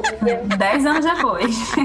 O que me irrita no Logan é que, tipo, porque normalmente quando tem na série, o personagem ele vai amadurecendo, ele vai mudando, ele vai se transformando assim, mas você não vê um desenvolvimento dele de personagem. Você vê um Logan que era o garotão, na idade que tudo bem, ele ser um garotão, ele tava na faculdade, nos primeiros anos da faculdade e tal, tudo bem ele ser assim. Mas você chega no ano pra recordar, ele tá aquele mesmo garotão que ele era antes. A única diferença é que ele tá fazendo outra coisa que o pai dele mandou ele fazer naquele momento. Ele continua sendo controlado pelo pai e ele continua sendo aquela mesma pessoa que ele era, tipo, 10 anos atrás. E aí ele não tem tanto pulso pra assumir a Rory, não, porque ele tá namorando uma francesa Sim. que o pai dele quer que ele case. É claro que ele quer ficar com a Rory. E quando ele fala da francesa lá, a gente percebe que ele não gosta tanto dessa modelo. Mas ele não tem pulso, porque nunca teve. Porque é um pauzinho mandado. É que a Rory não quer também, Saf. porque E, é, e ela aceita, não. né? Ela aceita. E ela aceita. é, O pior é ela isso. aceitou simplesmente ser amante dele, no caso. E é difícil, assim, né? Você tem toda essa pressão da família, porque bem ou mal você vê isso com a Lorelai também, né? Ela quer romper com aquele mundo, mas ela não quer também de todo romper com os pais, né? E ela também faz questão de que a Rory também participe da vida dos avós. Então, assim, como é que você não vive aquele universo que tem regras muito bem estabelecidas e ao mesmo tempo tenta manter algum laço, sabe? É, é uma dinâmica difícil mesmo. E eu fico me perguntando, já que é pra gente trazer pra realidade, né? Que eu acho não dá às vezes, né? Porque a série é muito caricata. Mas assim, quão diferente a gente é de quando a gente era mais novo, sabe? Tipo, quanto a gente realmente muda, evolui e tal. Às vezes eu, fico me pegando, você vê. Eu achei, depois da adolescência, eu nunca mais fosse maratonar uma série.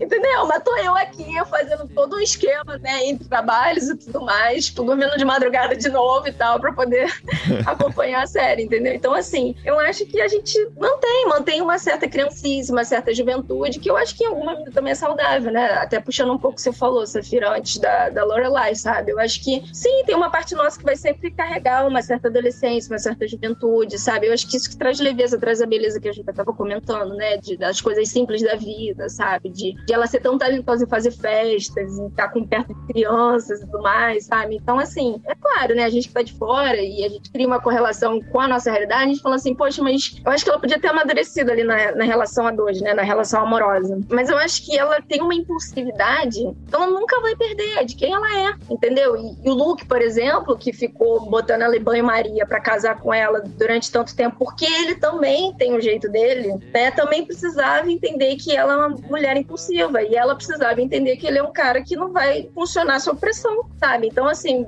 coisas que a gente vai levar, é é da nossa personalidade, eu acho que a gente vai, vai levar pra vida, assim, entendeu? Eu, da primeira vez que vi a série, eu fiquei com muita raiva do Luke. Tava até há pouco tempo, né, a gente conversando no Telegram, no grupo. Eu falei, não, e tal, não sei o que, estou eu hoje aqui, vestida com a minha camisa quadriculada, Pois é, sabe? você tá Time mó time Luke aí. Virou time Porque eu me identifiquei muito com Interessante. Eu até falei isso com meu marido. Eu falei, André, obrigada por ser uma pessoa que é paciente quando eu fico fixa demais numa parada, sabe? Porque assim, eu tenho o meu jeito de fazer as coisas e eu compartimentalizo, né? Que ele até usa esse termo. Eu falei, ai meu Deus, eu sou a Luca. Porque essa coisa, assim, sabe, de não conseguir lidar com duas grandes coisas ao mesmo tempo na vida, sabe? Ou ele casava com a Lorelai, ele tava com a filha que apareceu na vida dele, assim, sabe? Então, eu acho que esses momentos, assim, você tá indo pra uma relação a dois, numa relação amorosa, você precisa entender como é que o outro é. Agora, a Lorelai é essa pessoa, cara, que você vê, decide um casamento inteiro, ela planejou o casamento inteiro dela em um dia. É muito, sabe? é, ela é muito impulsiva, mas assim, o que eu vejo, por exemplo, do relacionamento da Lorelai com o Luke, que o Luke, assim, gente, pra pessoal que tá ouvindo que não conhece, é o dono do restaurante onde ela tomava café todos os dias. E eles foram se desenvolvendo um relacionamento muito legal. Então, assim, pessoas entravam na vida da Lorelai e saíam, pessoas entravam na vida do Luke e saíam. Mas você vê que eles se completavam muito. Mas justamente por isso, porque a Lorelai, ela é muito impulsiva, ela planeja coisas muito rápido, mas ela é muito impulsiva, mas falta profundidade nela. E já o Luke é aquele cara muito mais lento, banho-maria, mas quando ele toma uma decisão, é profunda. Ele vai adiante. Sim. Então, assim, ele demorou um tempão pra acreditar e pra assumir que tinha uma filha. Mas quando ele assumiu, ele assumiu mesmo. Ele virou pai da menina, sabe? E é engraçado que eu vejo muito isso, por exemplo, eu e o Paulinho. Eu me vejo muito Lorelai, às vezes, de querer um projeto, falar, não, vamos fazer isso e tal e tal. E aí começo na impulsividade do projeto. E aí, quando é fé, eu não levo adiante o projeto, porque eu já tô apaixonada por outro projeto. Já o Paulinho demora mais pra topar o projeto. E tá aí, gente. Irmãos.com tá quantos anos no ar, né? Ele vai levando com profundidade o negócio muito tempo. E isso é muito legal. Que será, será. What will be, will be. Que será, será.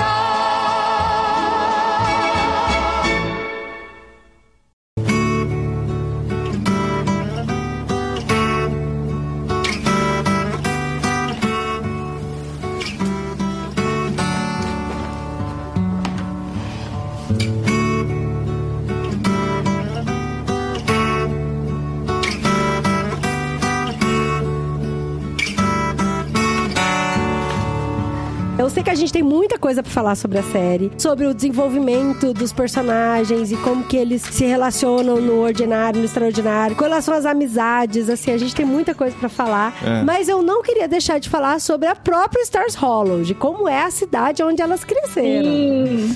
Porque Taylor, né, a Ju até lembrou na abertura de que a gente mora na Stars Hollows real, né, amor?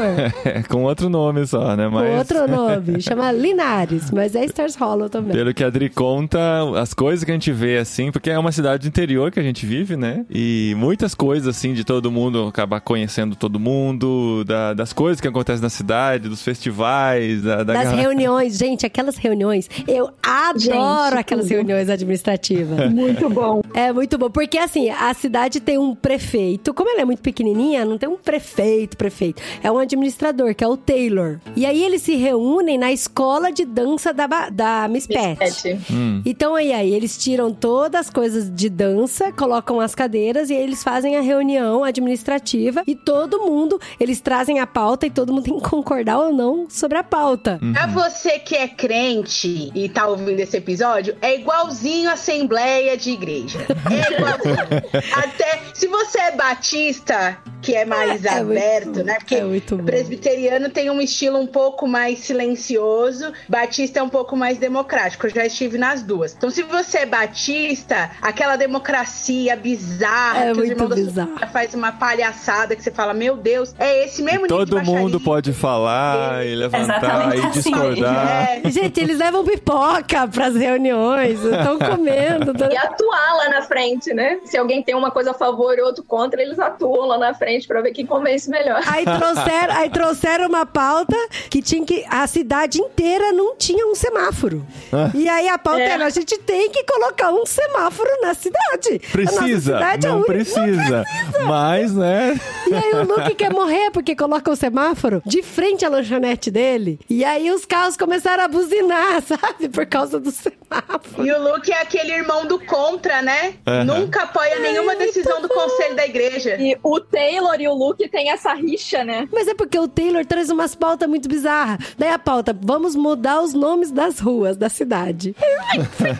Sabe? Na última reunião ia rolar uma festa que ele cancela tudo porque ele, na verdade, decide que ele vai fazer um labirinto, um grande labirinto na cidade. Aí Um ele labirinto de feno, coisas né? De feno, ele bota um feno espalhado pela cidade toda. E eu me lembrei, cara, que nesse verão eu fui com meu marido num labirinto parecido. Só que era um milharal. Sério, gente, eu achei que fosse ser um negócio ridículo. Eu fiquei mais de duas horas pra encontrar o caminho de saída de lá de dentro. Meu Deus. É muito mano. bom, é muito bom. E aí, quando eu vejo, por exemplo, aqui em Linares, é muito engraçado, porque aí eles têm lá os festivais deles, né? Aí tem o festival do Dia do Patriota lá, que os homens se vestem de soldado, que é a fundação da cidade. Aí eles passam a madrugada inteira vestidos de soldados e tá olhando. Aí eu chego aqui Na neve. na neve, no frio. Aí eu chego aqui na minha cidade e tá todo mundo vestido de romano, porque a cidade foi fundada pelos romanos, sabe? Aham, a gente andando pela "Gente, rua, o pessoal. fala- Mas é interessante, É agora a gente legal, tá é analisando legal. isso, como a gente vivia em cidades que não tinha essa tradição, como a gente vem de fora, a gente começa a tentar entender. O pessoal aqui de dentro, às vezes, já tá dentro dessa cultura e não, não pensa muito por que que existe. E aqui, né, na, na nossa cidade, as estações são bem marcadas. As estações não, o verão e o inverno são bem É, marcados. só tem duas estações. E as pessoas saem de casa no verão. O verão é a festa e tal. E aí a gente descobriu que agora, no momento da gravação desse episódio, é o último dia da maior feira, que é a festa de San Agustín, que é a feira aqui da cidade. E a gente descobriu que San Agustín não é o, patrio, o pa- o patrono da cidade, né? É isso que fala, né? O- É o patrono da não é cidade. o patrono da cidade. Tem um outro patrono, só que a data desse outro patrono é no inverno, quando ninguém Olha quer só. sair de casa. E aí eles tiveram uma reunião administrativa. É, mais ou menos isso. Porque durante o verão acontecia uma feira de gado, em que se trocava, vendia gado, que as pessoas vinham de fora e tal, só que não tinha uma data pra isso nem nada. Aí eles descobriram, ah, o verão é uma boa época pra fazer esse tipo de festa. Então, vamos ver qual é o santo mais próximo nessa É, época, mais ou menos. Ah, San Agostinho, ah, beleza, é a festa de San Agostinho, que hoje é um grande evento da cidade, que tem desfile, Sim, que tem sim, feira, bizarros, que, que é. não tem um tema, na verdade, de fato, não é mais sobre gado, mas é um lugar da cidade se reunir e atrair turista, pra cidade se tornar mais interessante, movimentar a economia da cidade e tudo. Mas isso é muito legal, né? Porque no Brasil você tem vários feriados de santo e às vezes a gente não tem nada, né? É, É, não na tem festa nada. junina. E você vê quanta festa junina faz sucesso, né? Não, e a gente vê É. muito como a festa junina. Porque aqui, por exemplo, as mulheres vão vestidas de flamenca. Mas flamenca mesmo, com vestidão, com a rosa no cabelo, com leque. E tem muitas. Você anda pela cidade, a gente foi jogar boliche, tinha mulher jogando boliche com vestido de Boliche com flamenca. roupa de flamenca, aquele vestido assim. Você vai na ó, cafeteria, as mulheres estão sentadas tomando café de É, flamenca. aí um amigo, eu tava contando isso pro amigo É um gringo bom, meu, é ele bom. falou assim: ah, então as pessoas se fantasiam pra festa. Eu falei, não é Não. fantasia, é uma roupa chique É. que eles usam pra estar na festa. A Adri, É adicional, né? a Adri saiu na rua no primeiro dia da festa, ela Nossa, se sentiu mal. senti porque as mal. pessoas estavam vestidas para uma festa mesmo, de vestido longo, De os caras bem casamento, gente, de festas, e de salto sabe? e tudo. Isso é uma coisa bem própria, né? Você sentiu indo num casamento de Havaiana, né, Adri? Então, eu tava, eu tava de All-Star, shortinho, jeans e camisetinha. Por quê? Tava 38 graus. É, calorzão. Mas é uma cultura de interior que é legal, assim, É sabe? muito É um legal. negócio gostoso de ver, que as pessoas realmente valorizam aquilo e curtem participar daquilo. E pelo que você falou na série, é isso que acontece também, né? É uma coisa que movimenta mesmo. Gente, a série. Vocês literalmente moram em Star Salvo. Vocês lembram o festival do de tricô que tinha que costurar, que tinha que fazer isso que eu ia uma. comentar. Sim. Só que era sempre com a desculpa de que tem que reconstruir uma ponte. É, então, assim, Meu é Deus! dinheiro, A é dinheiro ponte. que vai ser levantado pra reconstruir a tal da ponte. Sete temporadas pra construir a ponte. a mesma ponte. E aí elas tinham que todas costurarem blusas pra depois vender as blusas pra ter o dinheiro. E, E aí o pessoal elas. geralmente é todo voluntário, né? É, Igual tudo aqui na cidade voluntário. também. Aqui Não, também, na nada cidade é tudo. Eles são voluntário. voluntários pra tudo, gente. É muito bom. Uhum. eu acho que tem esse desejo mesmo de, de fazer parte, de ser voluntário. De ser parte de alguma de- coisa. Exato, é. de ser parte de alguma Porque tem legal o desfile romano aqui, Que é aí é muito época. legal, que é em outra época, que é a festa de Cástulo. Que aqui sempre tem festa, né? Que é antes do verão. E aí a gente recebeu um formulário da escola perguntando pras crianças quais são as crianças que queriam vestir de romanas. E aí eu falei pros meninos, vocês querem ir de soldadinho romano? Só que daí depois você recebe uma folha pra encontrar as mães pra você costurar as roupas de romana. A Adri Então as mães se Meu encontram com os tecidos pra costurarem, pra todas estarem juntas e conversando. E gente, a Stars rolam isso! Pri, você vai virar a Lorelai, a costureira. Você Muito isso. E aí Maravilhoso. é sensacional. E aí você vai no desfile, aí não são só as crianças que desfilam, são os pais, Os são adultos, os adultos, estão envolvidos avós. de verdade, é. estão no personagem. É muito bom. Agora, a pergunta que não quer calar: já conheceram o Kirk da cidade? Não, o Kirk. É o faz tudo, né? É o cara que tem todas as profissões do o mundo. famoso Severino. Gente, o Kirk, ele teve acho que mais de 56 profissões, O né? que, que é isso? Nossa. Eu vi. E não era pra ele estar na série, né? O papel dele era pra não ter existido, né? Ele era pra ser só um figurante. Ah, é? Ele foi o melhor muito erro bom. da história do roteiro. É muito bom. Ele trabalha em O tudo. melhor easter egg. Até o Uber, é o ele melhor. cria. Mas é É, tipo- eu, achei, eu achei Gente. engraçada essa parte do Uber no ano E quando ele começa a se apaixonar pela Lorelai, vocês lembram disso? Lembra? Eles vão no encontro. Meu, muito bom. Mas é tipo uma piada da série, de cada vez ele tem uma profissão diferente? Ah, sei lá. Ou- eu acho Parece que... muito aquela É, parada assim: ser. não vamos contratar alguém, vamos colocar o Kirk. Tá. É, porque Ele ele, é um ele tem hora cômico. que ele tá atendendo numa locadora e aí faz aquele negócio da censura lá dos filmes usando o nome da Rory. É, ele- Maravilhoso. mas assim, ele aparece nesses lugares em pontos muito chaves, porque, por exemplo, quando a Lane, que é essa melhor amiga da Rory, né? Ela é filha de uma família adventista coreana muito tradicional. Caramba. E ela não pode fazer absolutamente nada porque tudo é do diabo. E, gente, eu vou confessar que eu me identificava um pouco com a Lane, porque meus pais eram meio a mãe da Lane, assim, não pode do diabo, é tudo do diabo. Tudo Eu do escondia as coisas também debaixo da tábua do chão. algumas coisas, algumas coisas assim. Ela tinha um armário que era tipo os CDs dela, tudo ficava dentro do armário, era o mundo dela ali dentro do armário. É, ela, ela escondia a vida dela da No mãe. chão também. E aí tem um episódio que ela surta, pô, ah, eu não vou mais. Essa filha vai pintar o cabelo. E quando ela chega na. Muito bom pra comprar tinta pra pintar o cabelo, quem é o atendente? O Kirk. Kirk. Então, sempre que tem alguma coisa muito específica acontecendo e, assim, existem os núcleos importantes pra trama desenvolver, mas o atendente ou a pessoa ali é o Kirk. Ele vai consertar a casa da Lorelai quando teve aquele enxame de cupins lá que invadem a casa dela. Ele vai pôr a internet rápida quando a mãe dela quer comprar uma internet rápida porque a Rory tá numa escola melhor. Então, o Kirk, ele aparece, assim, como um personagem secundário, mas ele acaba se tornando muito fundamental pra aquele momento do que tá acontecendo, porque ele tem, gente, ele tem um problema cognitivo ali, ele não, não consegue Com assimilar. Lé com cré. E aí ele faz umas piadas, umas perguntas É que você muito fala, mano, ele é muito aleatório. Mas esse episódio da Lene é muito bom, porque ela vai toda contraventora, pinta o cabelo e tal. Aí quando falta uma hora pra mãe dela voltar, ai meu Deus, eu tenho que voltar a cor do meu cabelo, eu tenho que voltar. Não, gente, eu queria ter o talento dela, cara. Nossa, É a garota sabe esconder tudo em todos os lugares e passa assim despercebida pela mãe durante Mas 15 anos ou depois, mais então, 20. mas depois ela tem a redenção dela. Que ela vira uma ela se confronta, não, ela confronta a mãe, ela conversa com a mãe e tal. E a reação da mãe da Lane é muito boa, porque depois elas se tornam tão cúmplices e tão amigas, assim, eu acho tão legal. Depois eu acho muito legal. Porque também quando ela vai casar, né? Ela vai casar com o rapaz, que é o rapaz da banda que ela forma. E aí a mãe avisa. E não é um coreano que vai ser médico adventista. Não, é um músico loiro, branco, É né? estadunidense.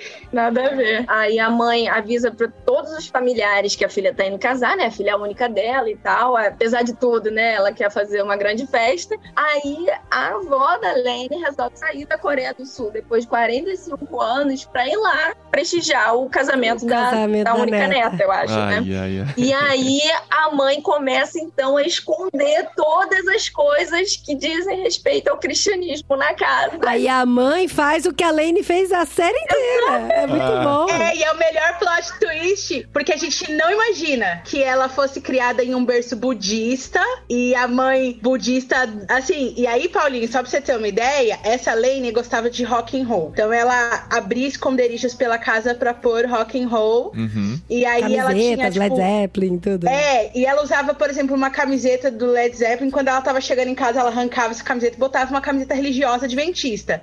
A mãe da Lane faz a mesma coisa. Brota uns Buda gigante do nada na casa dela. e ela tira, tipo, todas as cruzes da casa, tudo que tem a ver, e bota uns negócios budistas, assim. E é muito engraçado, porque quando a Lane vê aquilo, ela fala, ah, então eu sou só mais uma geração. Mais mãe, uma tal mulher da filha. família, né? Aí ela faz toda uma cerimônia budista. Aí depois que a avó, né, vai embora reclamando, né, de toda a cerimônia em coreano, ela se despede. Aí começa o casamento De verdade. é, né? adventista, né? Ah, E aí depois Ah, é. Depois tem o casamento da Lane de verdade. a mãe vira e fala assim: beleza, agora eu vou pra casa. Ela fala, filha, eu vou dormir, tá? Eu vou Isso, tomar um remédio, toda. eu vou dormir de fone de ouvido. Isso, e você pode festejar até de madrugada que eu não vou ouvir nada. E aí ela Aí é o consegue terceiro fazer- É o Casamento. terceiro casamento. É. Mas é muito legal. O relacionamento da Lane com a mãe, assim, eu achei muito legal. Mas, gente, né? É, tem muita Chegou coisa a hora pra do falar, mais né? gente. Ah, Ai, A gente tem que concluir. nem deu tempo da gente falar do jazz. Ah, Segue, Paulinho, É. segue, Paulinho, segue, segue, Paulinho, vai. não, não, não dá. Falamos que é o rebelde que toda garota ter na vida. O jazz. Eu tô deixando vocês falarem né? pra honrar a preparação toda que vocês fizeram, mas o relógio está contra mim, né? E temos o episódio todo pra editar e publicar. É, porque tem muita coisa Não, pra vai ter, falar Tereza. mesmo. Nossa. Sim, Deve sim. dar pra Todos os fazer namorados, uma todos os série só sobre relacionamentos. isso. Tem, tem muita coisa, Tem mas, torcida, tem os times, né? mas acho que o, o principal tá aqui. Eu acho que o principal é realmente o relacionamento da, da mãe com a filha, que é o próprio tema da série, né? Que vai se desenvolvendo e acho que é algo legal de se observar e Uhum. se avaliar e pensar o que, que a gente tem repetido, o que, que a gente tem conseguido evitar na nossa Sim. vida, nos nossos relacionamentos com Eu nossos pais, nossos filhos. Eu acho que não só o tema da série principal são os relacionamentos, mas é o relacionamento, amadurecimento e também perdão. E é por isso até que eles quiseram fazer um ano pra recordar, porque a sétima temporada não fechou direito esses arcos. Uhum. E o ano pra recordar fecha muito bem esses arcos de perdão, de amadurecimento, De redenção. de redenção. Então eu acho que a série é muito sobre isso, é sobre escolhas e é sobre como as suas escolhas afetam não só a sua vida, mas afeta de muita gente ao redor e de como isso pode se desenrolar através de um perdão também. Isso é muito legal, é muito legal. E uma dica para os ouvintes é quem gosta de Gilmore Girls, né? Tem um livro que a Lauren Graham escreve, né? Que é falando o mais rápido que possam, né? De Gilmore Girls a Gilmore Girls e tudo no meio do caminho. Isso é o título do livro. Então ela é bem engraçada, a Lauren. Eu, eu parecia que eu tava lendo algo escrito pela Lorelai. Pró- É, exatamente. Ela conta piada no meio de- da história. Então tem dois capítulos específicos que ela fala de Gilmore Girls mais profundamente, fala dos bastidores, fala dos, dos atores, então é bem bacana, né? E ela falou dessa questão da sétima temporada, que eles não esperavam que. Meio que tava esperando, mas não tinha certeza que era a última temporada mesmo e que não houve aquela despedida. E que com um ano pra recordar, meio que tornou, voltou isso pra elas, né? Ter essa chance de se despedirem da série. Então foi bem, foi bem bacana. Quem escreve o livro é a. A Lorelai. É a Lorelai, a, A Lorelai. a atriz da Lorelai. Atriz. Tá, A ela. atriz que faz É a a Lorelai. é Lauren Ah. Graham, o nome dela. Cara, que Quem legal. terminou de assistir, né, ou quem vai terminar de assistir depois de ouvir esse episódio, e quiser ainda ter um gostinho da mesma produção, né, a, a mesma pessoa que produziu Gilmore Girls agora tá fazendo a Mrs. Maisel. Ah, é o Mrs. Não Maisel. sei se vocês já viram, mas é, Ah, é dela? Eu não sabia. é tão maravilhoso quanto eu A acho. gente viu o assim, primeiro cara. episódio, né? E as falas são eu achei rápidas que ela fala iguaizinhas, rápido né? demais também. As sacadas também são muito boas. Você É. achou o quê, Paulinho? Não, eu, eu, eu achei rápido demais também. A mesma sensação de ter Ah, assistido então. Gilmore Girls. E mas onde que tem Gilmore Girls hoje? Aqui No Netflix. Netflix? Na- no Brasil também? No Netflix? Netflix. Então, se você tá se perguntando aí onde assistir, no momento está no Netflix, mas pode mudar no futuro. Agora eu queria só fazer uma pergunta que a gente tava comentando no grupo do Telegram. A Júlia falou que tinha uma teoria e eu falei que eu tinha também. A gente deixou em suspense só pra falar agora no programa. Será que dá tempo rapidinho Vamos dela lá. colocar o que era? É porque como termina o ano pra recordar, não é? Ah, diz aí. Isso. A minha teoria é a seguinte: como Gilmore Girls tem esse fechamento de arco, aí a gente não falou, né? Mas a última frase da Rory pra Lorelai, ela tem 32 anos, tá perdida na vida, é que ela tá grávida. E a minha teoria é que ela engravidou do Logan. E como teve esse fechamento, o Logan seria como se fosse o Chris dela. E no futuro, o Jazz seria como se fosse o Luke dela. Porque quem não sabe, o Jazz é o sobrinho do Luke. E ele amadureceu bastante, né? No começo ele era um adolescente bem rebelde, clichêzão e tal, mas ele é muito inteligente. Aí ele acaba, por incentivo da Rory, do Luke, ele acaba tomando rumo na vida, ele escreve um livro. E a minha teoria é de que ele vai se mudar para Stars Hollow e ele vai assumir o filho da Rory. Que na verdade é o filho do Logan. É, então, é que, É. tem, é que tem uma teoria parecida, mas diferente. É que, na verdade, a Rory não é o espelho da Lorelai. E sim, a Rory é o espelho da avó, da Emily. Porque o Richard, ele era noivo de uma mulher rica. E a Emily meio que rouba o Richard dessa mulher e casa com ele. E a Rory, a teoria é de que a Rory grávida do Logan, porque o Logan não casou com a Odette ainda. E de que a Rory vai roubar, entre aspas, o Logan da Odette, casando com ela, se tornando a nova Emily. E como ela descobriu que ela não tem tanta aptidão assim mesmo pro jornalismo, de que ela vai seguir esse caminho sendo a Emily Gilmore e não a, a Lorelai. Gostei disso. E a Emily, então, teria casado grávida, será? É a teoria, né? Seria, É. hein? Que reviravolta.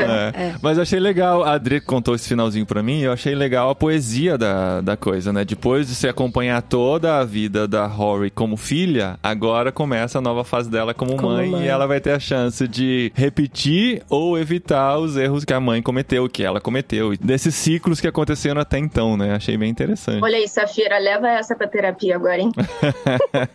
a minha teoria é que a, o final do revival aí acaba como acaba. Assim, não sei se é uma teoria, né? Mas eu fiquei com um gostinho de que a série viraria livro, né? Ela falou que a Lorelai já escreveu e tudo mais, mas assim, que daria sequência à história agora num livro, porque a, a história se passa toda um pouco com base nessa questão de filmes e livros, né? De, de literatura e cinema. Nossa, seria bem legal. Nossa, eu fiquei com muita vontade, assim, ia ser muito contrário, né? Porque geralmente você tem séries baseadas em livros, seria muito legal você ter um livro. Livro. Eu leria. A sequência série, né? Ia ser é, muito faz legal. E, gente, eu, e eu dizem, acho... ah não, é só, só mais uma coisa. Dizem que a, a, a Rory tá grávida porque a Paris convenceu ela de virar barriga de aluguel. e ela precisava de dinheiro. Mas essa, Essa é teoria tá maior. furada. Essa É, tá mas furada. que na verdade nada disso existe. Desculpa Não, atrapalhar os sonhos de vocês e as teorias, nada disso ainda existe. E talvez a gente saiba o que vai acontecer daqui uns 20 anos, como a gente tá vendo ah, as séries de 20 anos atrás sendo ressuscitadas, os filmes de 20 e 30 anos atrás sendo ressuscitados. A mesma atriz com seus 52 anos representando com a filha adolescente, ou sei lá, na época da universidade, a nova Gilmore Girls da nova geração. Porque se tem um talento que os millennials têm, é esse, é de fazer, né? É tra- trazer coisa do Trazer passado. coisa É. do Não, e até porque a Alexis Blendell, que é esse o nome dela, né? Que é a Rory Gilmore, eu acho ela uma baita de uma atriz hoje, gente. Nossa, eu assisti Handmaid's Tale com ela. Que isso? Que Hum. isso? Que atriz, que atriz. É ela! Ela! Sim. Que da hora! É, é ela, ô louca, ela em Nossa, Handmaid's mas você Tale. nunca falou pra mim que era da Gilmore Girls, a menina? Oxe, já falei, é a Rory, a Rory. Ah, pode escrever. Ela é tá de em Handmaid's Tale. É muito bom, ela é muito boa Ela é boa mesmo, boa Muito mesmo. bom. E muito bom, né, gente? Espero que vocês tenham gostado, fãs de Gilmore Girls que vieram até aqui. Os fãs geralmente vão se identificar com muita coisa, mas vão ficar com muita raiva Ah, também. porque a gente não falou, de né? Eu não foram- defendi a Emily, por exemplo. De coisas que não foram Ah, faladas, eu de defendi um pouquinho. Eu também gosto da Emily, gente. Deixa eu deixar claro, eu tenho minhas críticas à Emily, mas eu gosto muito dela. Porque, gente, a Lorelai, ela é um pouco inconsequente, sim. Ela falta muito com respeito com os pais. Eu, eu senti muitas vezes falta de respeito, uma, uma mentira ali que era meio desnecessário, que ela não precisava ter contado algumas mentiras. E eu, eu acho que por isso que a Emily acaba tratando ela como criança, porque ela acaba se demonstrando como imatura muitas vezes, né? É, mas não precisava. Podia ter soltado um pouco a rédea, né? É, Principalmente em um ano pra exato. recordar. A Emily foi maravilhosa em um ano Ah, pra foi recordar. maravilhosa. Última rodada, então, só pra gente se desapegar logo. Principal personagem, é o personagem favorita de cada uma aqui. Vamos ver. Dri, Uau, começou tem que comigo, escolher uma, assim. vai. Suki, a gente não falou A Suki é maravilhosa! A chefe, a melhor amiga da Lorelai, cara, que tem as... Não, gente, vai ter que ser E o uma. Michel, e o Michel não. também é muito bom. Um Michel é personagem ou O Michel uma é francês, personagem. olha aí, ó. Um personagem, vocês vão me cancelar se eu falar o meu personagem. Ah, vai lá. Então, É, começa. é isso que a gente começa quer. com você, então, que eu tô pensando aí. Ó, deixa eu falar, não precisa ser o personagem que você mais se identifica ou que você concorda com tudo. Por exemplo, o meu personagem favorito em The Office é o Creed, que é o cara mais nojento Gente, eu amo Creed. que pode existir. The Office. Mas não, não quer dizer que eu concordo com ele. Então, assim, você não precisa se identificar ou concordar com tudo que ele viveu. Mas um personagem bem escrito, que a jornada é legal, que as participações são interessantes. Tá bom, vamos lá. O meu personagem favorito, que eu mais me apeguei, foi o Jess Mariano, porque eu gosto muito do desenvolvimento dele, da evolução dele, de como ele era um personagem péssimo no começo e com um pouquinho de amor e de puxão de orelha, principalmente do Luke, ele se tornou uma pessoa assim maravilhosa no final, no ano pra recordar, tu ver como ele mudou, como ele amadureceu e tal. E continua bonito, né, gente? Vamos combinar. Sim. Meu personagem favorito é a Lorelai Gilmore. Inclusive, eu fico, eu me sinto super feliz e honrada quando as pessoas falam: Nossa, Tri, você é muito Lorelai e tal. O jeito de, de criar os meninos com loucura e com roupa e adorar café feito uma louca e comer e misturar um monte de comida esquisita também. Eu gosto muito da Lorelai. Eu gosto demais da forma como ela é leve, como ela é divertida e como muitas vezes ela vacila também e como muitas vezes ela é imatura. Eu me vejo muito nisso também. Gosto muito e eu fico feliz que no final ela melhora muito o relacionamento com a mãe dela, assim. Da quarta temporada pra frente, eu acho que ela consegue compreender muita coisa que a mãe dela faz e tenta trazer a mãe dela pra mais perto, sabe? Eu gosto. Minha personagem é a Lorelai. É, cara, eu não consigo escolher. Ah. Ah, Escolhe o. Kirk! Ah, não, o, o- o Michel. O Michel é francês aí, ó. Eu ia, dizer, eu, ia, não. eu ia falar da, da Lorelai também, como o Dri falou, mas aí eu posso dizer do Paulanca, o cachorrinho. É o cachorrinho. o cachorro. o Paulanca. E isso é até uma coisa engraçada, porque durante a série inteira todo mundo falava: ah, a Lorelai não consegue ter um animalzinho, porque ela foi cuidar de um bichinho, o bichinho fugiu e morreu e tal. E aí você percebe que conforme ela amadureceu, ela teve um cachorro, e quando ela arrumou um cachorro, todo mundo falou: meu Deus, esse cachorro vai morrer. É. O cachorro vai Uma morrer. coisa o que cachorro falaram vai... de você com filho, né? Mesma coisa, gente, todo mundo.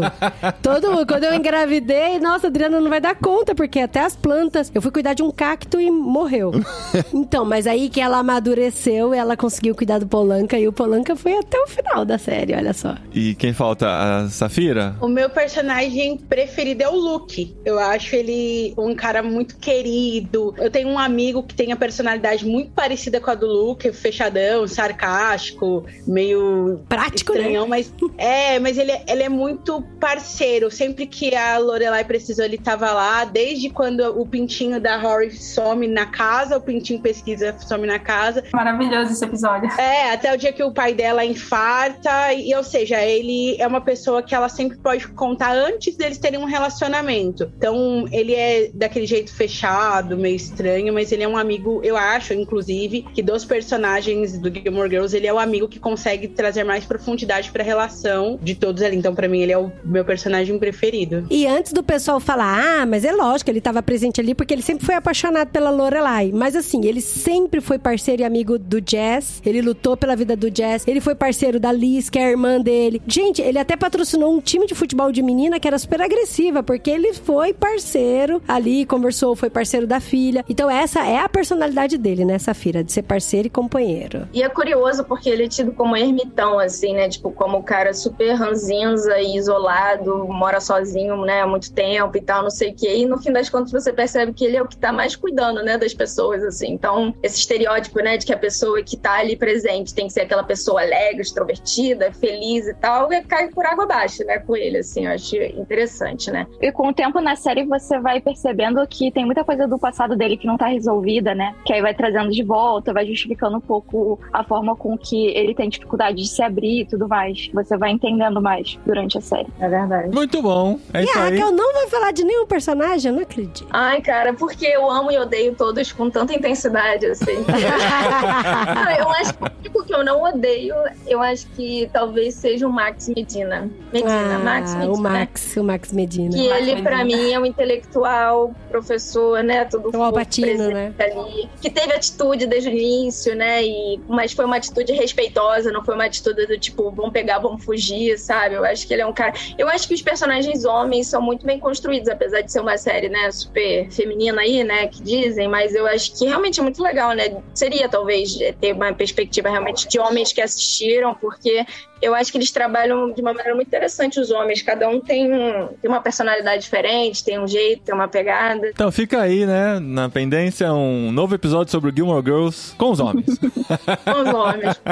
Muito bom, gente. Obrigado por vocês estarem aqui com a gente, por aceitarem o convite, por discutirem, por reassistirem a série, por pesquisarem sobre isso. Foi muito bom, valeu mesmo. E agora sim, já arriscamos mais um do checklist da Dri. Sim, vai ficar faltando só Harry Potter. Só? Harry então tá Potter. bom.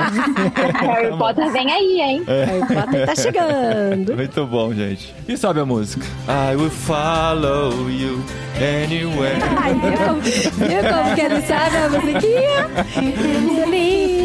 baby, baby, baby.